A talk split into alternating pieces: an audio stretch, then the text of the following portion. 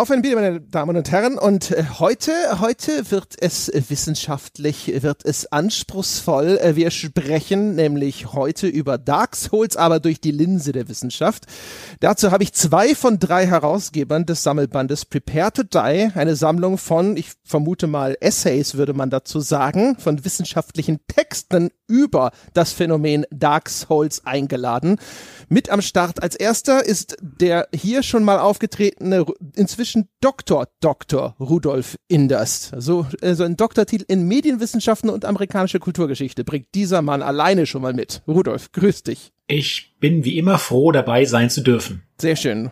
Ebenfalls mit dabei ist Pascal Wagner. Der hat einen Bachelor in Anglistik und Rechtswissenschaften sowie einen Master in Cultural und Cognitive Linguistics. Pascal, herzlich willkommen. Hi, Dankeschön. Da, Jetzt haben wir hier schön eure akademischen Credentials etabliert. Das heißt, eigentlich gibt es danach nie wieder einen Grund, an irgendetwas, das ihr sagt, zu zweifeln. Ja, so funktionieren Geisteswissenschaften, das ist korrekt. No? Ja. Ihr habt einen Sammelband rausgebracht. Ist es richtig, wenn ich sage, dass das eine Essay-Sammlung ist? Ist das korrekt? Also ich denke, im gemeinen Volksmund kommt das genau richtig an es klingt so, als gäbe es da noch irgendwas, das ein bisschen korrekter wäre. Na, ich glaube, Rudolf ist einfach gerade nur überheblich. ja, das ist schon, das ist schon richtig. Also Sammelband, okay. Anthologie, äh, ja, genau. Wie kam es dazu? Also seid ihr eines Morgens aufgestanden? Das kann ich wunderbar erklären. ähm, du hast ja schon angedeutet, dass wir zwei von drei Herausgebern sind. Und leider fehlt in der Runde der liebe Christoph Zuschmitten.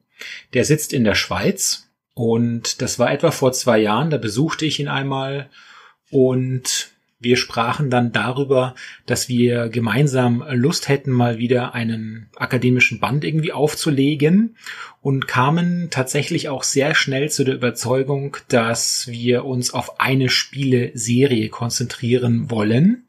Und da standen dann nach ein paar Getränken zwei Favoriten im Raum. Und das war eben einmal die Souls-Serie und zum anderen die Fallout-Serie. Und ich, ich glaube, dass ich damals beim Schnick, Schnack, Schnuck verloren habe. Zumindest lautet so der Gründungsmythos. Ja, wenn du dir okay. heute äh, die, die, die Erfolgsgeschichte der Fallout-Reihe anguckst, bist du sicher nicht ganz so böse. Das stimmt.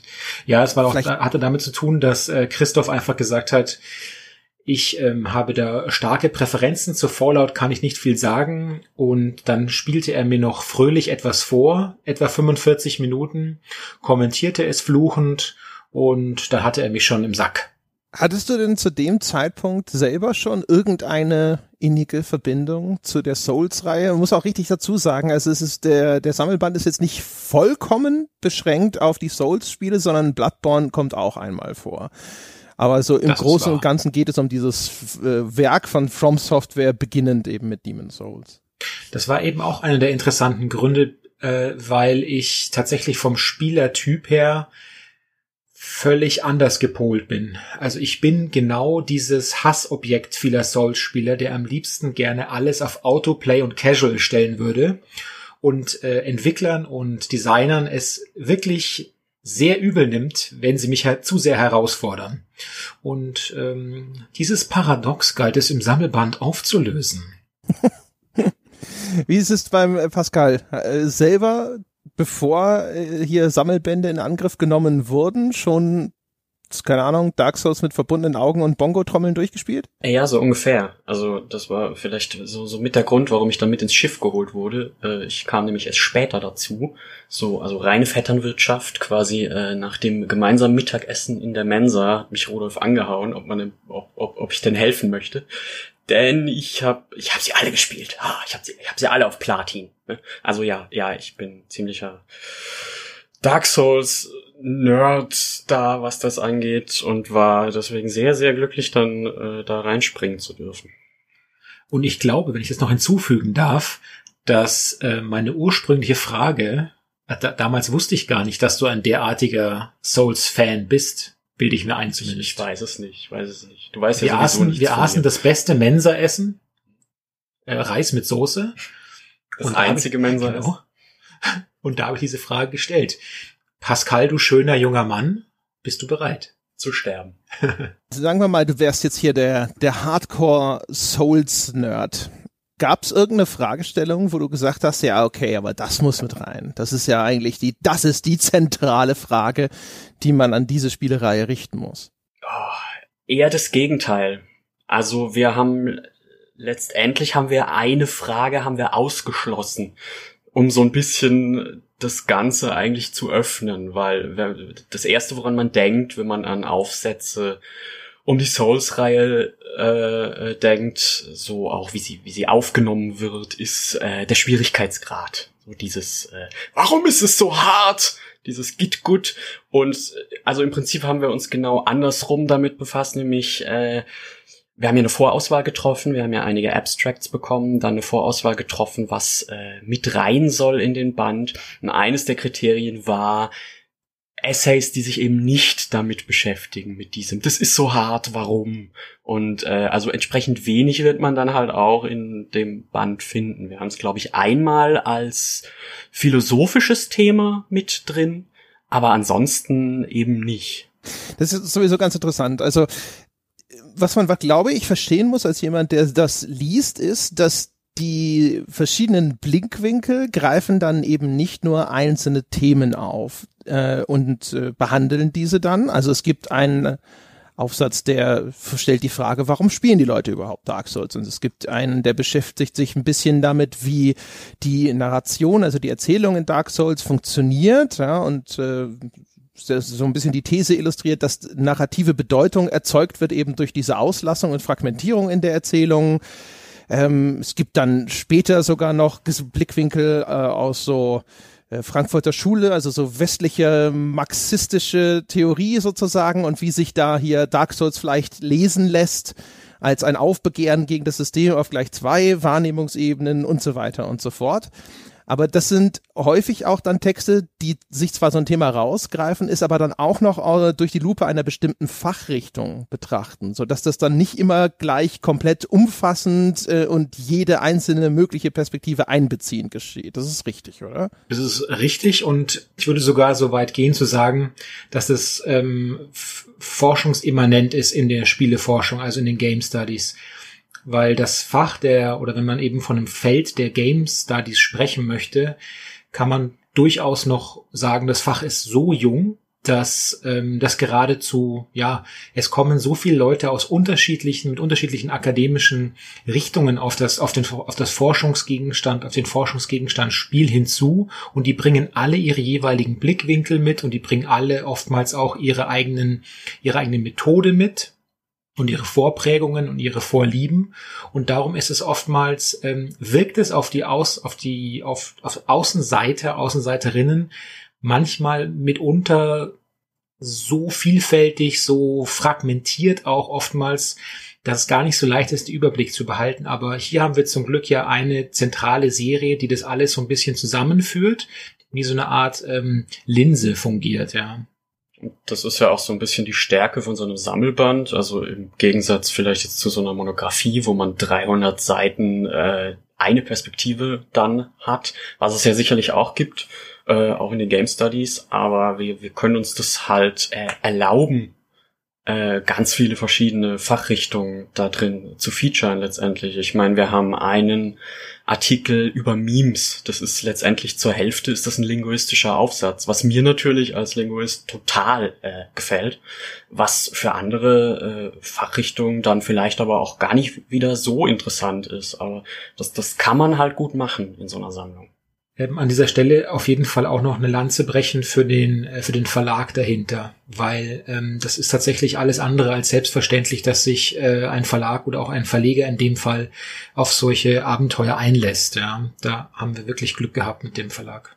Ja, nennen wir ihn doch kurz, das ist der Verlag Werner Hülsbusch. Genau dann kann man ja auch sagen, dass ich jetzt zum sechsten Mal mit ihm zusammenarbeite und es ist äh, super, weil es gibt einfach für das Thema nicht viele Anlaufstellen in Deutschland, die es auch möglich machen, für ein überschaubares Budget hier ähm, sowas überhaupt aufzulegen.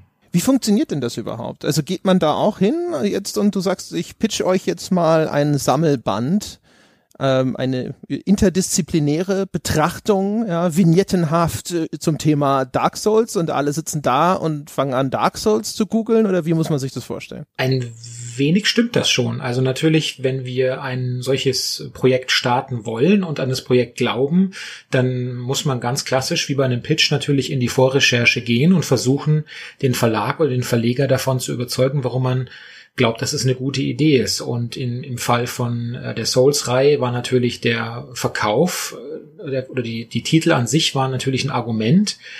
Ähm, die Wertungen waren bestimmt auch ein Dokument, äh, ein überzeugendes äh, Argument. Und ähm, so ist es im Grunde auch bei allen anderen Themen, die wir gepitcht haben. Und zum Glück hat ähm, dieser Verlag eine Vorkenntnis, zu der eben auch eine gewisser, ich nenne es immer Marktrealismus äh, gehört. Das heißt, man hat da keine Skrupel zu sagen, ähm, also daran glaube ich ehrlich gesagt nicht so, dass es funktionieren könnte. Da werden wir auf unseren Büchern, sollen sie denn rauskommen, irgendwie dann festsitzen oder bleiben wir sitzen. Darum machen wir es lieber nicht. Also man versucht dann mit ganz klassischen äh, wissenschaftlichen, akademischen, aber eben auch ökonomischen Argumenten den Verlag von dem Thema zu überzeugen. Jetzt hast du ja schon gesagt, du hast das schon mehrfach veröffentlicht. Gib uns mal eine Ahnung davon. Wie sieht denn das Budget einer solchen Veröffentlichung aus? Wie oft wird sowas hinterher verkauft? Man würde sich ja vorstellen, das verkauft ein paar hundert Stück. Also über einzelne Zahlen äh, möchte ich jetzt nicht sprechen, aber tatsächlich ist es richtig was. Im Endeffekt ist es natürlich eine sehr spitze Zielgruppe. Ja. Wenn man mit einem die deutschsprachige Spieleforschung ist untereinander immer besser vernetzt und die, das Interesse für unterschiedliche Themen ist auch da. Jetzt ist es oftmals so, dass gerade in jüngeren akademischen Zirkeln, was nicht da ist, Doppelpunkt, Kapital. Eigenkapital vor allem. Darum äh, kommen natürlich sehr viele Fragen wie, hast du mal das PDF für mich so unter der Hand?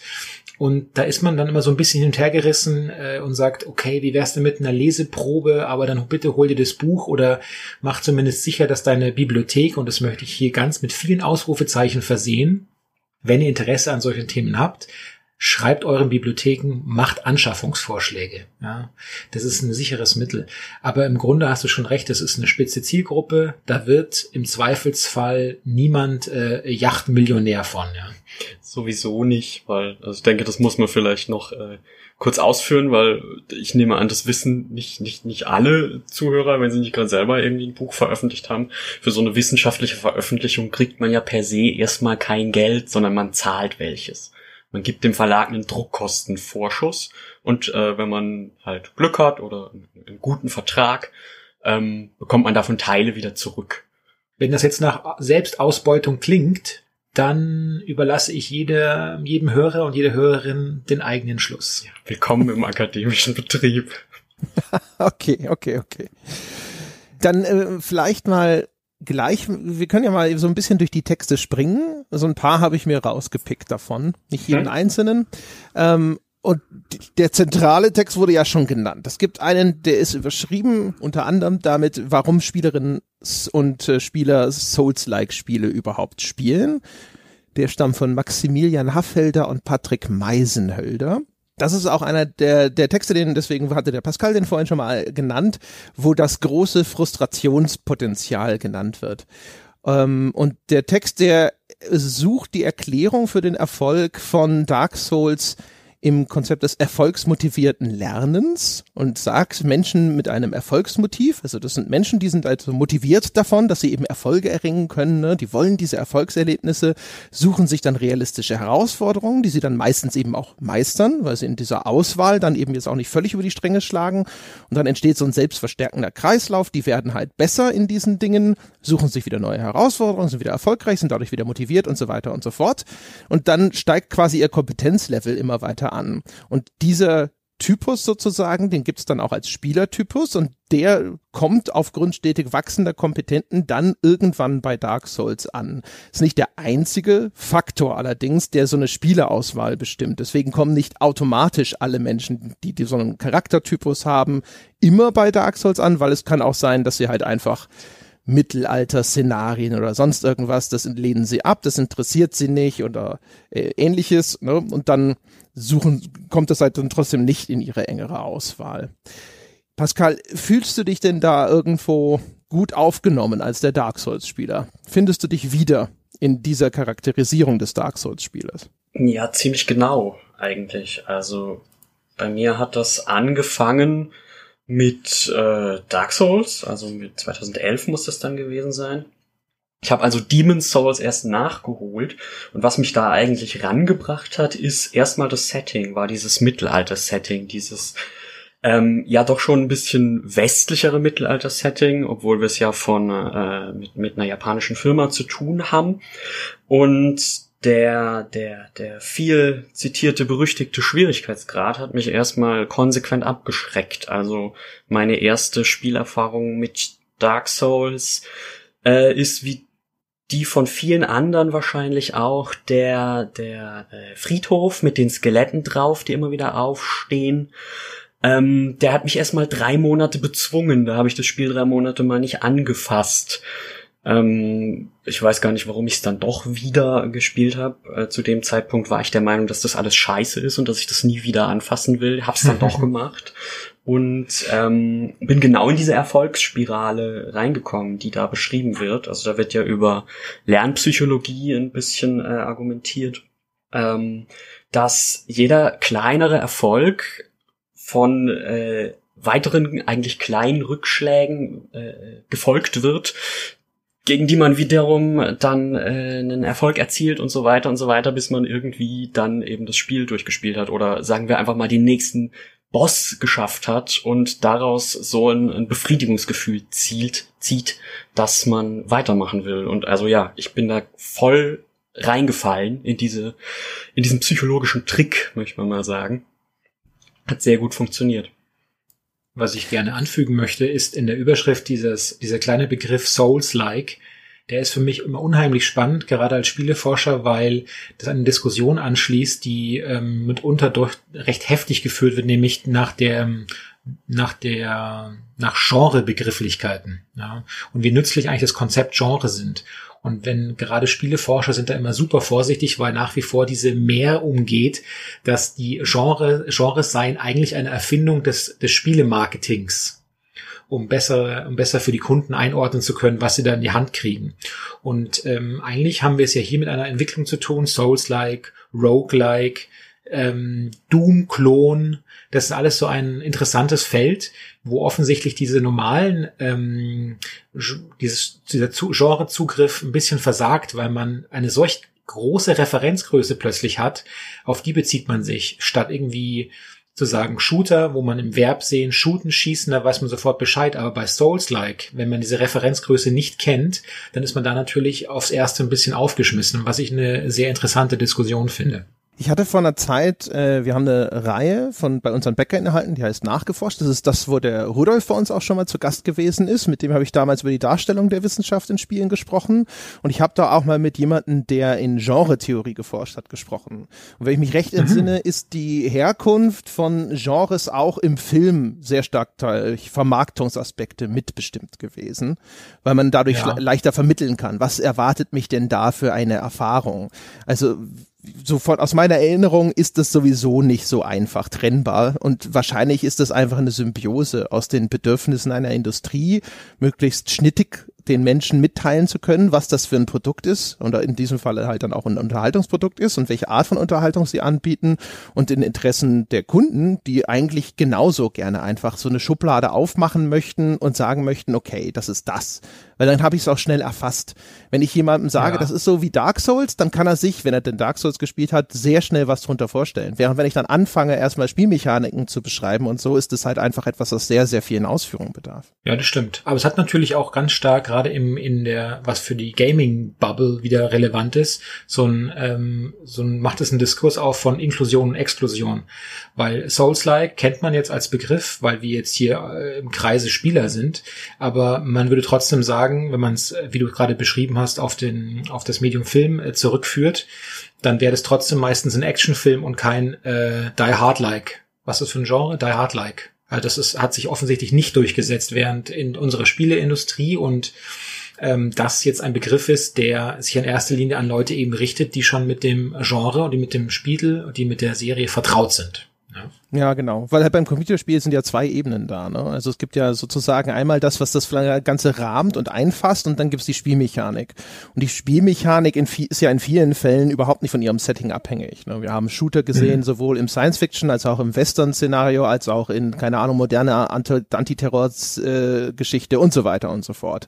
Deswegen mhm. ist die, die Ausprägung dieser Genrebegrifflichkeiten bei Spielen häufig anders abgelaufen. Dass man halt ja. sagt, das ist ein Doom-Klon oder Doom als Western oder sowas. Ne? Dass man sagt so, hey, die Spielmechanik ist wie das, aber die thematische Rahmung ist diese. Es gibt ja mhm. auch, ganz kurz erwähnen an der Stelle, es gibt ja sogar auch einen Text in eurem Sammelband. Da geht es auch so um die Taxonomie von Dark Souls. Da wird aber die Frage erörtert, ist es jetzt ein Open-World-Spiel? Gleichsmechanismus, dieses, also Doom-Klon, Souls-like. Das ist ja eigentlich eher was, was wir dann beim Film auch äh, in so einem in so einer Metadiskussion eher sehen. So, wir haben das, der, ist dieser Film der Citizen Kane des der 2010er? Ist ja, dieses genau. Spiel The Dark Souls of Jumping äh, Platforming Games, sowas. Genau, oder denk an, an Avatar und Pocahontas. ja. Ach, Avatar, ja. Wann geht's denn nochmal weiter? Ich weiß nicht, ich glaube für 2021 oder sowas. Keine Ahnung, wenn James Cameron eine neue Kameratechnik dazu verkaufen kann. ähm, gucken wir mal. Jetzt bleiben wir aber mal bei diesem, äh, bei dem Text, mit dem wir angefangen haben. Ähm, ja. Der, was, was ich interessant finde, ist, ähm, dass in grundsätzlich ist so ein bisschen gesetzt das äh, mit dem hohen Schwierigkeitsgrad.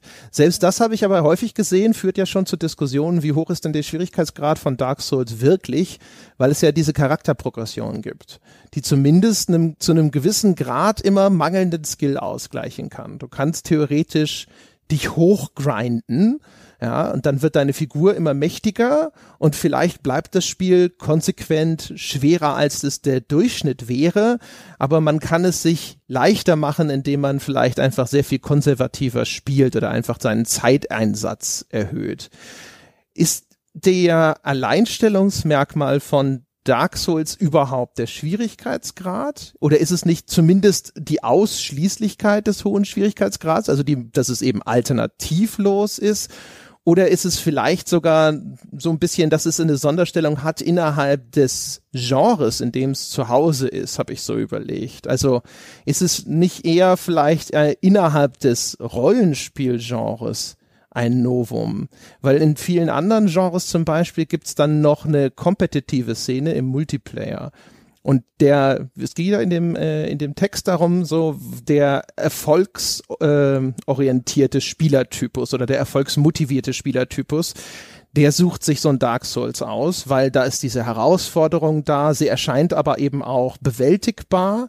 Und es hat vielleicht auch noch eine Reputation, die diesen Erfolg eine besondere Wirkung gibt. Und in vielen anderen Genres würde man aber so ein bisschen sich fragen, habe ich zumindest überlegt, ist da nicht zum Beispiel ein Multiplayer-Modus, wo man dann in Ranglisten sich hochkämpfen kann ne? und dann halt da nochmal ein besonderer Ausdruck von Erfolg ist. Aber im Rollenspielgenre gibt's ja meistens gar keinen Multiplayer. Und ist Dark Souls vielleicht deswegen so besonders, weil es halt auch noch innerhalb dieses Genre-Kontexts so diese Möglichkeit bietet, sich irgendwie auszuzeichnen. Ich habe das geschafft. Das äh, ist schon gut möglich. Also schon auch auf zwei Ebenen. Zum einen hat Dark Souls ja auch einen Multiplayer, durchaus auch einen kompetitiven. Also ähm, einer der Texte beschäftigt sich mit äh, Fight Clubs, mit wenn sich eben Menschen in Dark Souls in den Souls-Spielen an bestimmten Orten äh, verabreden, um gegeneinander zu kämpfen über diese äh, Dark Phantom-Mechanik. Ähm, zum anderen aber auch natürlich genauso, wie du es gesagt hast, äh, als Auszeichnung, ähm, ich habe diesen und diesen Boss besiegt, allein besiegt, ohne Aufleveln besiegt. Ähm, und da kommt natürlich dann hinzu, dass ein ganz wichtiger Punkt äh, in der Reputation der Soulsborne-Spiele ist, ähm, dass sich Communities um die Spiele bilden, die außerhalb der Spiele miteinander diskutieren. Und dann könnte man jetzt äh, darüber reden, ob das passiert wäre, wenn es nur den Schwierigkeitsgrad gegeben hätte oder wenn das Spiel nicht oder die Spiele nicht noch reichlich andere ähm, Anknüpfungspunkte für so eine Community-Diskussion geben. Eben die löchrige Erzählung, die scheinbar sehr tiefgreifende Lore, die gerade in den, also Hintergrundgeschichte, die gerade in den früheren zwei, drei Spielen sehr viele Lücken offen lässt, aber trotzdem auch sehr viele Hinweise gibt auf bestimmte Dinge, die es sein könnten oder eben nicht. Dass also das alles so zusammengespielt hat, um überhaupt erstmal die Grundlage zu schaffen, die, die, die Gruppe zu schaffen, in der man sich dann behaupten kann, indem man das Spiel so oder so eben mit Bongo-Trommeln oder mit verbundenen Augen auf einer halben Banane durchgespielt hat. Hm. Einer der ganz, oder der nicht ganz frühen, aber früheren Texte der Spieleforschung von Bartel beschäftigt sich ja mit der Einteilung von Spielertypen. Und da sind äh, ganz stark zum Beispiel diese Achiever, die könnte man, würde man jetzt sofort dort verorten. Da würde man wahrscheinlich auch den sogenannten Explorer-Typen dort verordnen. Vielleicht nicht ganz so stark, aber die Spielwelt lädt schon Doch ein. schon, ja. ja. Auch durch diese Metroidvania Und schon wieder ein Genre. Dann gibt es noch einen Typen, ähm, ich glaube, der heißt Socializer. Und jetzt ist es so, dass ich vielleicht damals Bartel gar nicht vorstellen konnte, was für eine Metastruktur sich um bestimmte Spiele herum etabliert, in Form von Foren, äh, in, oder in anderen Foren, in YouTube, YouTube-Clips, YouTube-Kommentare drunter wiederum.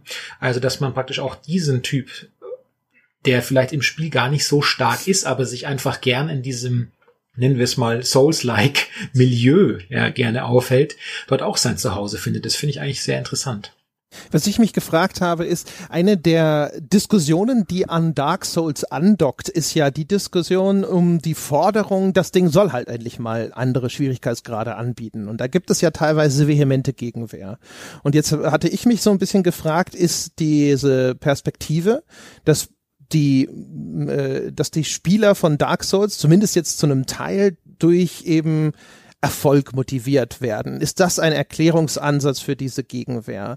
Dass eine Entwertung der Leistung stattfinden könnte, wenn es die Möglichkeit gäbe, das Spiel auch einfacher durchzuspielen, weil dann bin ich nicht mehr der Einzige, der auf diesem Berg geklettert ist. Ich bin zwar auf den schweren Weg nach oben geklettert, aber ähm, trotzdem stehen andere Leute mit mir auf dem Gipfel.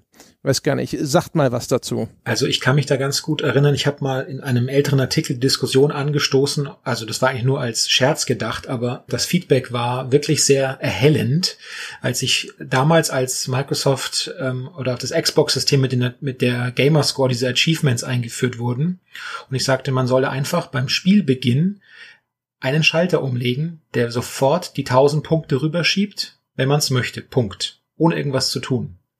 Das war natürlich nur so gemünzt als Scherz auf diese ganzen neoliberalen Power-Performer, die sofort in ihrer Männlichkeit gekränkt sind, wenn sie nicht wie ein verrücktes Alpha-Männchen jahrelang grinden dürfen, bis sie in einer völlig fiktionalen Welt, wenn ihnen den Wert zugeschrieben wird. Aber es stimmt schon. Also ich habe die Diskussion auch verfolgt. Ähm, Thema Schwierigkeitsgrad.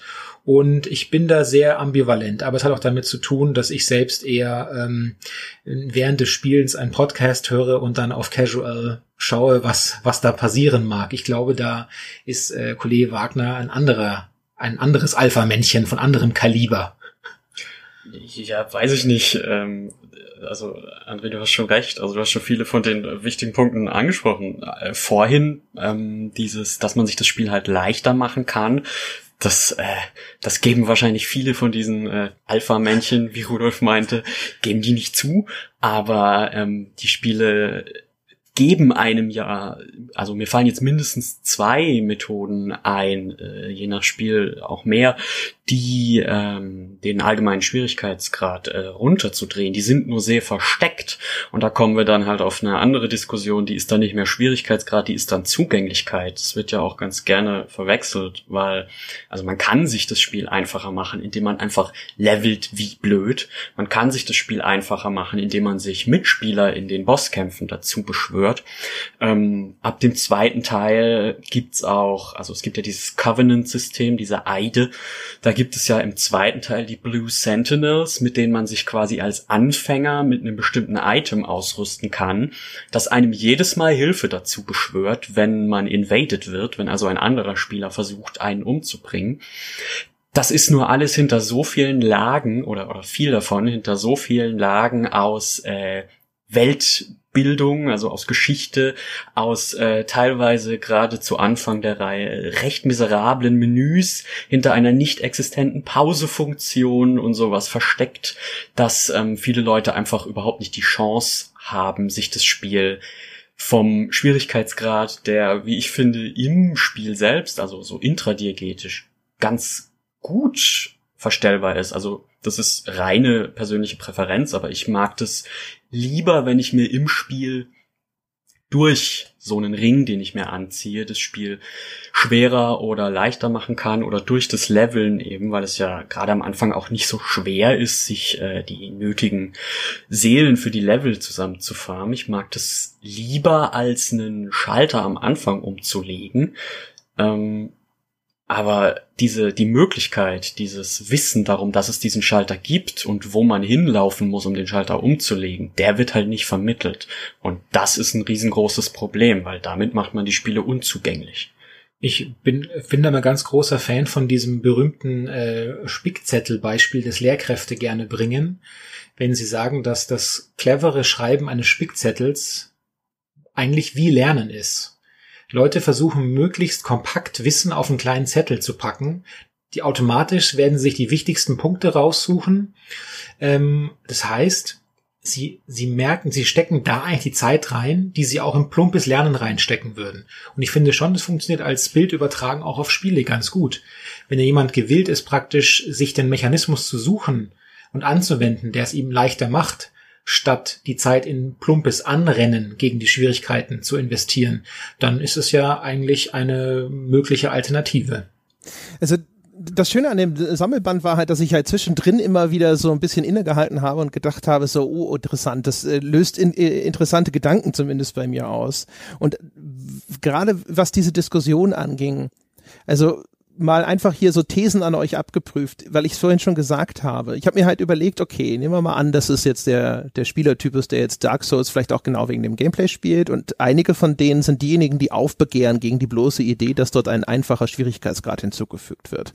Und dann hatte ich halt erst, das habe ich auch in der Vergangenheit, hatte ich immer so ein bisschen diese These, es verändert schon die Einzigartigkeit des Erfolges, wenn alle anderen auch sozusagen das Ende des Spiels sehen können. Ja, auch die, das ist nach wie vor ist meine Leistung per se dadurch nicht geschmälert, weil ich bin ja den harten Weg gegangen.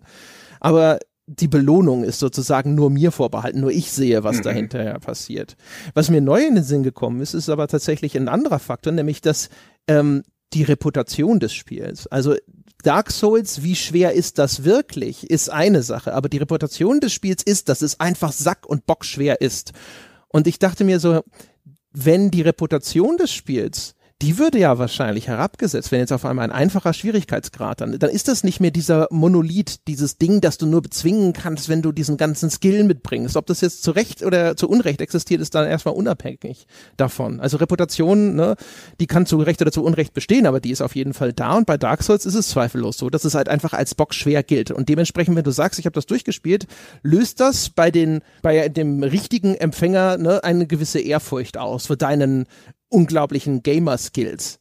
Aber wenn jetzt ein einfacher Schwierigkeitsgrad existiert, dann ist äh, sofort eben die, zumindest die Eindeutigkeit deines Gamer-Skills nicht mehr da. Sondern dann ist sofort die Frage erstmal, ja, auf welchem Schwierigkeitsgrad hast du das denn gespielt? Und das müsstest du ja dann irgendwie belegen können, theoretisch. Ne? Und das fällt alles weg im Moment. Im Moment ist klar, du hast das durchgespielt, die Reputation ist da, es ist bockschwer und man weiß, es gibt auch gar keine alternative Möglichkeit. Der muss das ja sozusagen auf dem einzig möglichen Schwierigkeitsgrad gespielt haben. Ist das nicht eine tolle, super Erklärung? Hm. Also wenn das die erste Frage ist, die dir im Freundeskreis gestellt werden, dann sorry for your peer group. Aber ähm, du kannst es ausgleichen, wenn du am 24. um 18 Uhr Gulasch aus der Gulaschkanone verteilst für Obdachlose am Hauptbahnhof. Da hättest du mehr Respekt vor mir als für deine Dark Souls Score. Aber also ich würde dir da schon zustimmen, also dieses Plakative fällt halt dann natürlich weg. Diese, diese äh, fünf Wort Review von sich selbst, die man da in seinem digitalen, äh, was auch immer, Community-Kreis äh, ins Profil klatschen kann, dieses Ich habe Dark Souls durchgespielt, ähm, weil man müsste dann halt klarifizieren, auf, auf welche Art hat man es durchgespielt und ähm, vielleicht müsste man sich dann auch damit konfrontieren, dass es eigentlich gar nicht so wichtig ist und ähm, ja, in dem Fall geht's ja tatsächlich oft darum, äh, so ein Gefühl zu erzeugen, dass man was geschafft hat. Eben hatten wir ja an dem Text gerade. Und das sollen dann eben auch andere Leute sehen in vielen Fällen. Also, ja. Es ist aber auch ein seltsames Verständnis von Nullsummenspiel, weil die Frage, die ja auch oft äh, gestellt wird, zum Beispiel bei der Frage, äh, welche, welche biologische Konstruktion darf heiraten? Und dieses vehemente äh, Verweigern wollen dessen, ja, was wird euch denn weggenommen dadurch? Was wird euch da konkret weggenommen? Wenn es die Option nach wie vor gibt, dann schreibst du halt diesen Halbsatz Difficulty Hard, Maniac, Ultra, was auch immer dazu, gegessen, ja. Rein diese Plakativität geht dadurch verloren. Der Und das ist ja zunächst hier- erstmal was Gutes eigentlich. Genau, der Rudolf nimmt jetzt die ganze Zeit eine Bewertung vor, ja, ob man diese, diese Haltung haben sollte. Mich interessiert aber die Frage, woher kommt sie? Da, da hätte ich jetzt nur ein Hot Take zu.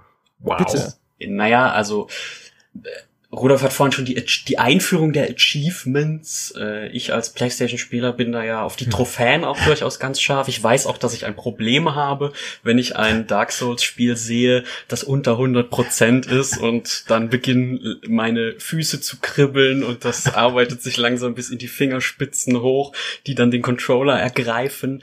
Ähm, wir, und mit wir meine ich jetzt einfach mal so äh, ganz auch hier plakativ, äh, die Gaming-Community samt äh, Ja. Als erster Industrie. Vorsitzender der Gaming-Community möchte, der, möchte Pascal Walkner Folgendes zu Protokoll geben. ge- ge- exakt. Das wäre so schön, der Titel. hol den- Ich, ich, ich drucke dir für Weihnachten so Visitenkarten. Ich bitte darum, ja. Ähm, wir haben uns diese Sichtweise halt auch ein bisschen angezüchtet. Dadurch, dass es eben jetzt auf jeder viel frequentierten Plattform so ein Belohnungssystem gibt, das ja letztendlich Vielleicht der grundlegende Gedanke ist ja ganz nett, dieses ich zeichne mich selbst aus, ich habe etwas, ähm, auf das ich stolz bin, dass ich nachgucken kann. Unter diesem äh, Deckmäntelchen habe ich auch sehr lange geglaubt, ich hätte kein Problem äh, mit Trophäen, ähm, was ja aber letztendlich eigentlich auch automatisch immer dazu führt, dass wir uns vergleichen, dass wir uns miteinander vergleichen. Jeder andere, den ich in der Freundesliste, jede andere, die ich in der Freundesliste habe, auf dieser Plattform, sieht, wie gut ich in diesem Spiel bin. Und nachdem ich, es ist äh, ziemlicher Sicherheit ein psychologischer Grundsatz, mich so gut nach außen präsentieren möchte, wie es halt nur irgendwie geht, fühle ich dann auch diesen äh, Druck nach innen vielleicht, ähm, dass das so gut aussehen muss, wie es kann. Und dann will ich alles erreicht haben oder so viel wie möglich und so gut aussehen wie möglich. Eben, das wäre jetzt der Hot Take dazu. Deswegen faserte der so gegen Ende auch ein bisschen aus, weil ich gemerkt habe, dass ich das eigentlich gar nicht so tragen kann.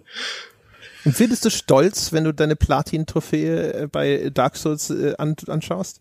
Schon, ja. Wow. Ja, es ist Ich wusste nicht, dass ich mit einem Du hast ihn dafür sozialisierten Wagner hier im Raum sitze. Ha Hallo, ich bin Pascal und ich habe ein Problem. Nein, also ich bin mir dessen ja durchaus auch bewusst. Also das ist hier war jetzt kein Scherz, dass ich gesagt habe. Ich, ich habe dann irgendwann gemerkt, dass ich zu sehr auf diese Trophäen achte und tu das jetzt aktiv nicht mehr. Habe ich auch mal einen Text dazu geschrieben. Ähm, aber ja, dieser dieser inhärente, dieses dieses auf sich selbst gerichtete ähm, Stolz sein ist durchaus noch vorhanden. Also ich, ich präsentiere das niemanden, außer ich rede über Dark Souls mit irgendwem und äh, mache dann dieses "Ha, Ich habe überall Platin. äh, was, Okay, Boomer. Genau. genau, ja, so ungefähr. Aber ja, ich, ich, ich, ich präsentiere das ja niemandem, aber für mich selbst weiß ich halt, ähm, das ist nichts, nicht so vergänglich gewesen, was es natürlich immer noch ist, weil dieses PlayStation-Profil könnte jederzeit abgeschaltet werden. Und äh, diese Trophäe gibt mir auch nicht mehr gute Erinnerungen, als ich ohne sie gehabt hätte. Ich, ähm, aber ich, ich habe halt so ein so ein Katalog, könnte man sagen, wo ich meine eigenen Erfahrungen nachschlagen und wieder mir ins Gedächtnis rufen kann. Und das könnte ich schon irgendwie als Stolz bezeichnen, ja. Da können wir super elegant zu einem anderen Text in eurem Sammelband überleiten. Ähm, Mhm. Da geht's nämlich um, um Memes. Mhm. Und bei dem, was der Pascal erzählt, stelle ich mir zumindest vor, passiert es ihm ja auch, dass er dann auf andere Dark Souls Aficionados trifft und dann man, das ist ja das Schöne auch so ein bisschen überhaupt, wenn man andere Computerspieler trifft. Man findet meistens sehr schnell eine Möglichkeit, irgendwo in ein Gespräch zu kommen. Es gibt so eine gemeinsame Basis. Man gehört im weitesten Sinne zu einer gemeinsamen sozialen Gruppe, der Gamer insgesamt. Und dann halt so als Untergruppierung gibt's dann halt so den, den Dark Souls Platin-Trophäen Besitzer.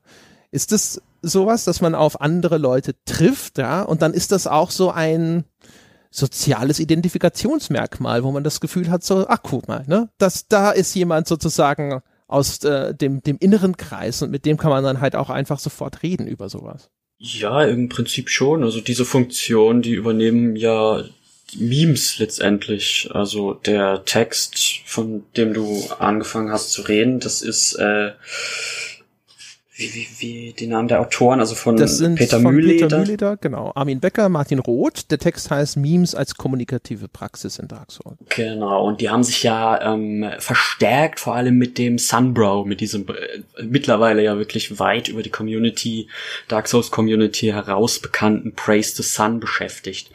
Und äh, im Prinzip, ja, also äh, es gibt es gibt so ein Bild, also nicht nicht von Dark Souls, sondern in, in, über die Funktion von Memes im Allgemeinen, auch selbst eigentlich so ein plakatives Meme, so dieser Same Hat Typ. Da laufen das ist aus einem Anime, glaube ich, oder aus einem Manga, da laufen auf äh, verschiedenen Straßenseiten laufen zwei Männer aneinander vorbei und die tragen denselben Hut. Und der eine, der ruft dem anderen zu, dass er ihn bemerkt. Und, und wenn er ihn bemerkt, sagt er einfach nur Same Head und der andere freut sich auch, Same Head. Und dann zeigen sie sich Thumbs up und gehen weiter. Und im Prinzip dieses, dieses äh, Praise the Sun unter einem bestimmten Video oft ist es ja dann auch jetzt mittlerweile unter Videos, die überhaupt nichts mit Dark Souls zu tun haben und da sammeln sich dann andere Leute drunter, die ja, die Anspielung verstehen und die sich darüber freuen und die darüber dann vielleicht auch sozialisieren. Also, ja. Ja, das war äh, das ist einer der der schönsten Texte in dem Ding fand ich. Also fand ich sehr interessant gemacht. Ist auch äh, von der Untersuchung hier ganz interessant, weil wirklich ähm, wurden ich glaube, mal 21.800 Videos auf YouTube und Twitch insgesamt untersucht und dann 3.840.000 Kommentare von 732.475 Usern und Userinnen.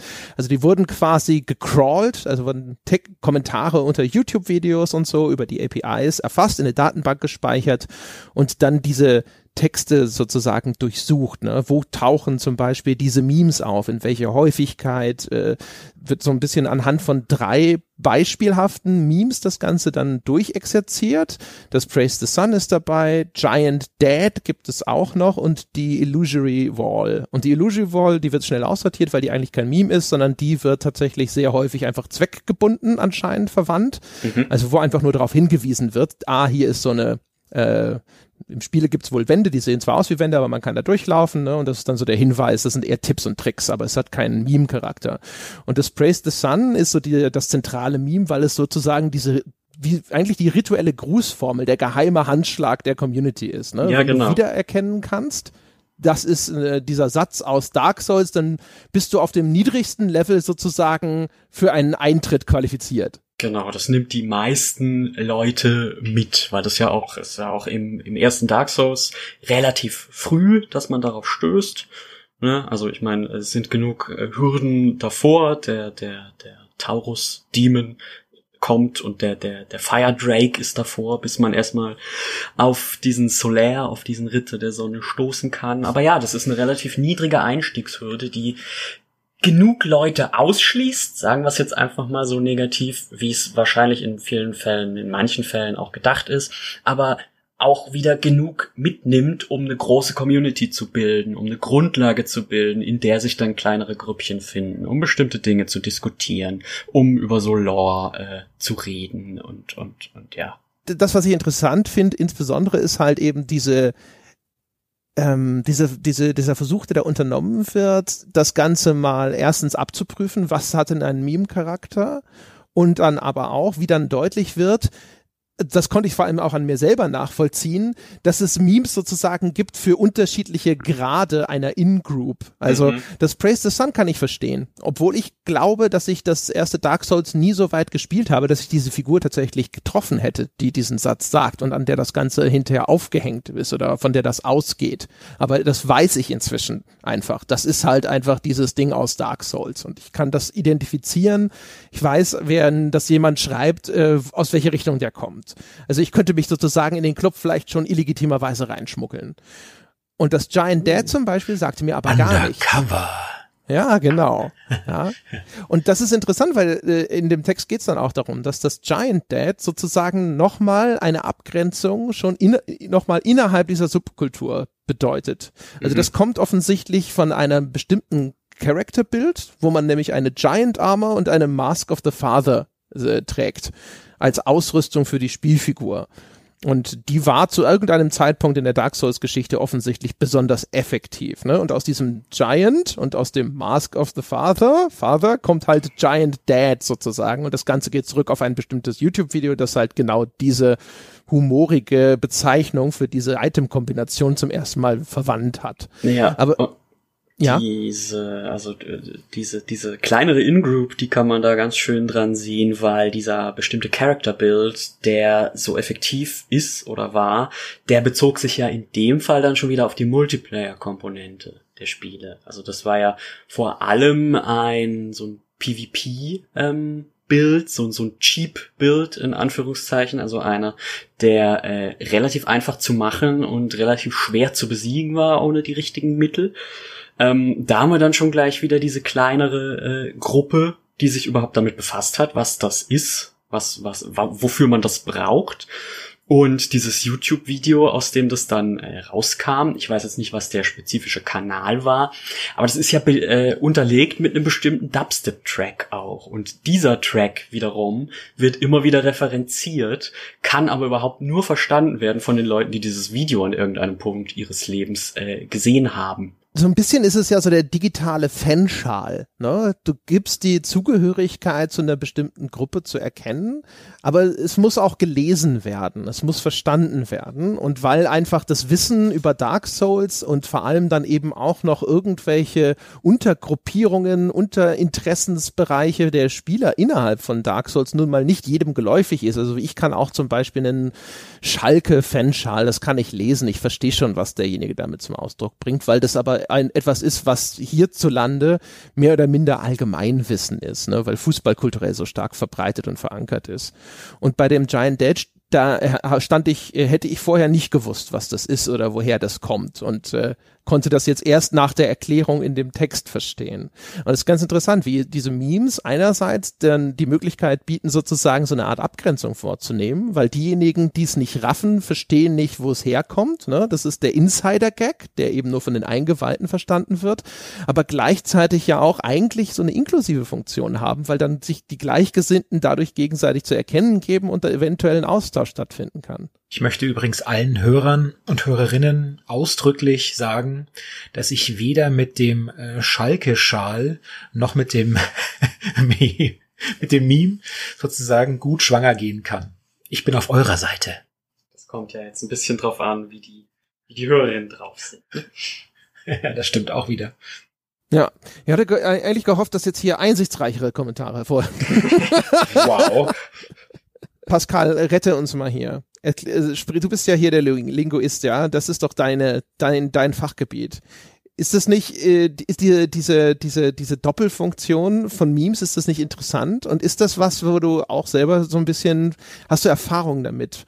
Merkst du, dass wenn du das irgendwo siehst und dir das begegnet, dass dann löst das bei dir vielleicht sogar den Wunsch aus, darauf irgendeine Reaktion zu zeigen, die erklärt, ich hab's verstanden, ich gehöre dazu? Ja, schon, auf jeden Fall. Also diese ganz, ganz basale äh, gleicher Hut-Reaktion, die habe ich schon auch, auch wenn ich da natürlich dann immer äh, naturgebunden schon einen Schritt zurück mache, weil ich mich mit sowas halt beschäftige. Äh, ich habe da jetzt wenig dazu äh, hinzugefügt, weil ich dir da grundsätzlich zustimmen würde. dass, also, also weil du eigentlich schon alles gesagt hast, wenn ich, was ich jetzt hätte äh, auch sagen können. Diese Sprache wird für so eine In-Group-Bildung benutzt. Das nicht nur zu, um andere auszuschließen, das habe ich ja vorhin schon ein bisschen angesprochen, da war ich ja dann sehr negativ, sondern eben auch um ähm, Leute mit einzubeziehen, um äh, zu sondieren, wer mit einbeziehungswürdig ist, mit dem man sich gerne umgibt. Das äh, da, da, da kann ich jetzt vielleicht irgendwie eine, eine alte Arbeit, also meine Bachelorarbeit hat sich mit genau diesem Thema befasst, mit dieser Community-bildenden In-Group-Sprache, auch an Gamersprache. Da habe ich mir dann angeguckt, äh, was ist, wie wird Rage Quit als Wort benutzt im Internet. In, in, in wie vielen Fällen von Leuten, die ganz klar irgendwie mit Gaming zu tun haben und in wie vielen Fällen halt von Leuten, die gar nichts damit zu tun haben. Und die Ergebnisse sind halt wenig überraschend, dass das zum Großteil in einem Spielekontext benutzt wird. Ähm, bei den Dark Souls Memes kann ich es jetzt irgendwie gar nicht sagen. Also die, die grundsätzlichen Mechanismen, die du jetzt, äh, die du, die du so ausgeführt hast, die sind da definitiv dieselben. Aber ich kann jetzt nur anekdotisch erzählen, aber ich denke, ich habe schon sehr oft unter irgendeinem Video, das nichts mit Videospielen zu tun hatte, jetzt auf YouTube oder in irgendwelchen Kommentarsträngen äh, auf, auf, auf Twitter oder so, eine Anspielung gesehen, weil es gibt ja diesen, gerade beim Praise the Sun gibt's ja dieses kleine ASCII-Art, ne? Da kann man so eckige Klammer, oder, ja, doch eckige Klammer auf, das T eckige Klammer zu, dann hat man den Helm von dem kleinen Solaire, von dem Ritter. Und das äh, sehe ich verhältnismäßig oft. Das liegt jetzt sicherlich auch daran, dass ich viel in so Gaming-Communities äh, unterwegs bin oder in so einer Gaming-Blase, auch auf Twitter. Das heißt, auch die Leute, mit denen ich mich übers Kochen unterhalte, haben tendenziell irgendwie einen Bezug zu Videospielen. Also ich kann da keine, kann da keine Statistik draus bilden. Aber dieses ständige Abtasten, dieses In-Group-Abtasten, das ist schon ein großer Teil von Meme-Kultur, ja. Ich denke auch, dass dieses, dieses, ähm, das Wissen um das Herstellen und das Wissen um das Lesen können dieser visuellen Form von Kommunikation kann man natürlich als kulturelles Kapital verstehen, ja glaube, wenn man sagt, so das wird auch benutzt zur Abgrenzung, ne? so der der nicht initiierte wird dann irgendwo ausgeschlossen davon. Die intuitive Lesart ist häufig negativ, aber eigentlich ist es das ja nicht automatisch, weil es versucht ja jeder irgendwo soziale Kreise irgendwo zu suchen oder zu schaffen, die gefüllt sind mit Leuten, mit, die, ne, mit denen man Gemeinsamkeiten hat oder wo Austausch über gemeinsam als wichtig oder bedeutsam oder interessant empfundene Themen möglich sind. Und dann halt sich hier so einen Button sozusagen jetzt virtuell ans Revers zu heften, ja, so ein bisschen wie der Pirat in Monkey Island, Ask Me About Loom, ne, so hey, ich bin auch ein Dark Souls Spieler und äh, vielleicht ergibt sich daraus ja irgendeine Form von Kommunikation, die dann wieder wertvoll ist oder einfach nur um halt, vielleicht ist man ja auch einfach froh oder hat, man hat da schon eine Gemeinschaft, aber man möchte das irgendwie repräsentieren. Ja, es existieren auf jeden Fall immer beide Seiten dieser Medaille. Ähm, bei je nach je nach Meme halt stärker in die eine oder in die andere Richtung sicherlich. Also klar, ähm, bei Solaire, bei Praise the Sun, da ist jetzt da ist jetzt zunächst sowieso nichts dran, was irgendwie jetzt mal wen äh, verletzen könnte. Es gibt ja durchaus auch Memes, die gehen in die Richtung.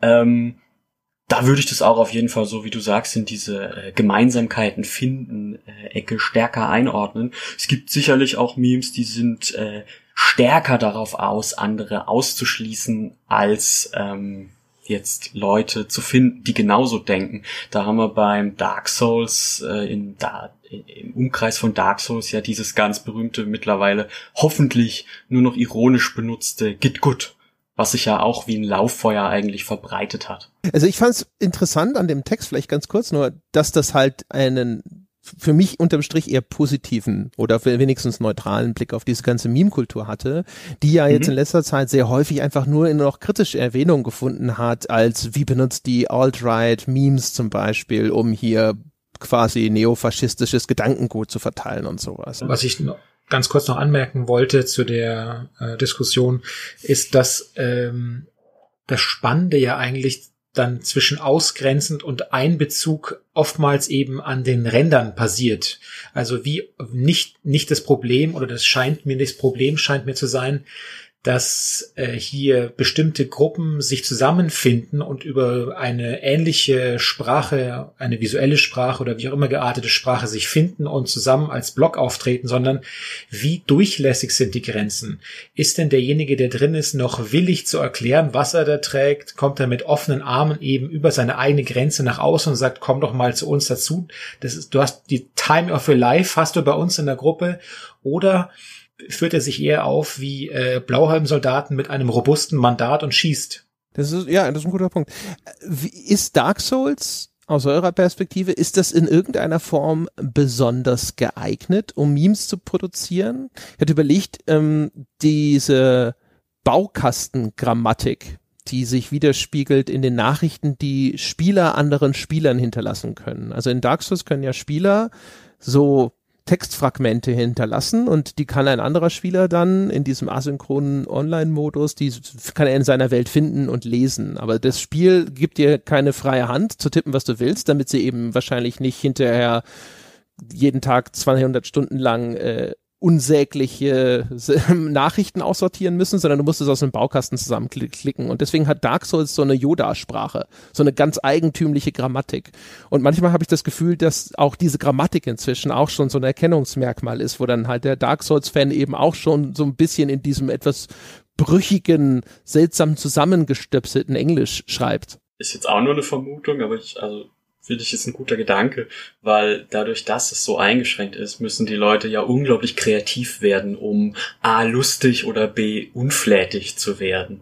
Also das, die, die berühmtesten Beispiele sind ja zum einen äh, Great Chest Ahead, weil das Spiel einem ja äh, das, die Kiste zeigen lässt, ne, die Chest, und sowas findet sich dann zum Beispiel vor äh, der großbusigen Göttin im ersten Dark Souls oder dieses äh, Thrust Butthole, oh, jetzt haben wir alle Unflätigkeiten hier, ähm, weil das Spiel halt einfach zulässt, ein Verb, irgendein Konnektor und äh, dann ein Nomen. Und dann ist da halt, äh, hängt da so ein, so, so ein Gegner über einem Brunnen und sein Hintern ist in die Höhe gereckt. Also, ähm, diese, diese Kreativität, die dadurch äh, gefördert wird, sage ich jetzt mal, die äh, hängt vielleicht damit zusammen, dass sich das dann auch nach außen trägt, dass sich diese Sprache ähm, dann auch als, als Meme nach außen erkennen lässt. Das weiß ich jetzt tatsächlich gar nicht, ob das äh, so ist. Da ist, ist mir jetzt noch nicht untergekommen. Aber ich kann es mir sehr gut vorstellen. Ja diese Hinweise können ja auch als, als Storytelling-Device verstanden werden.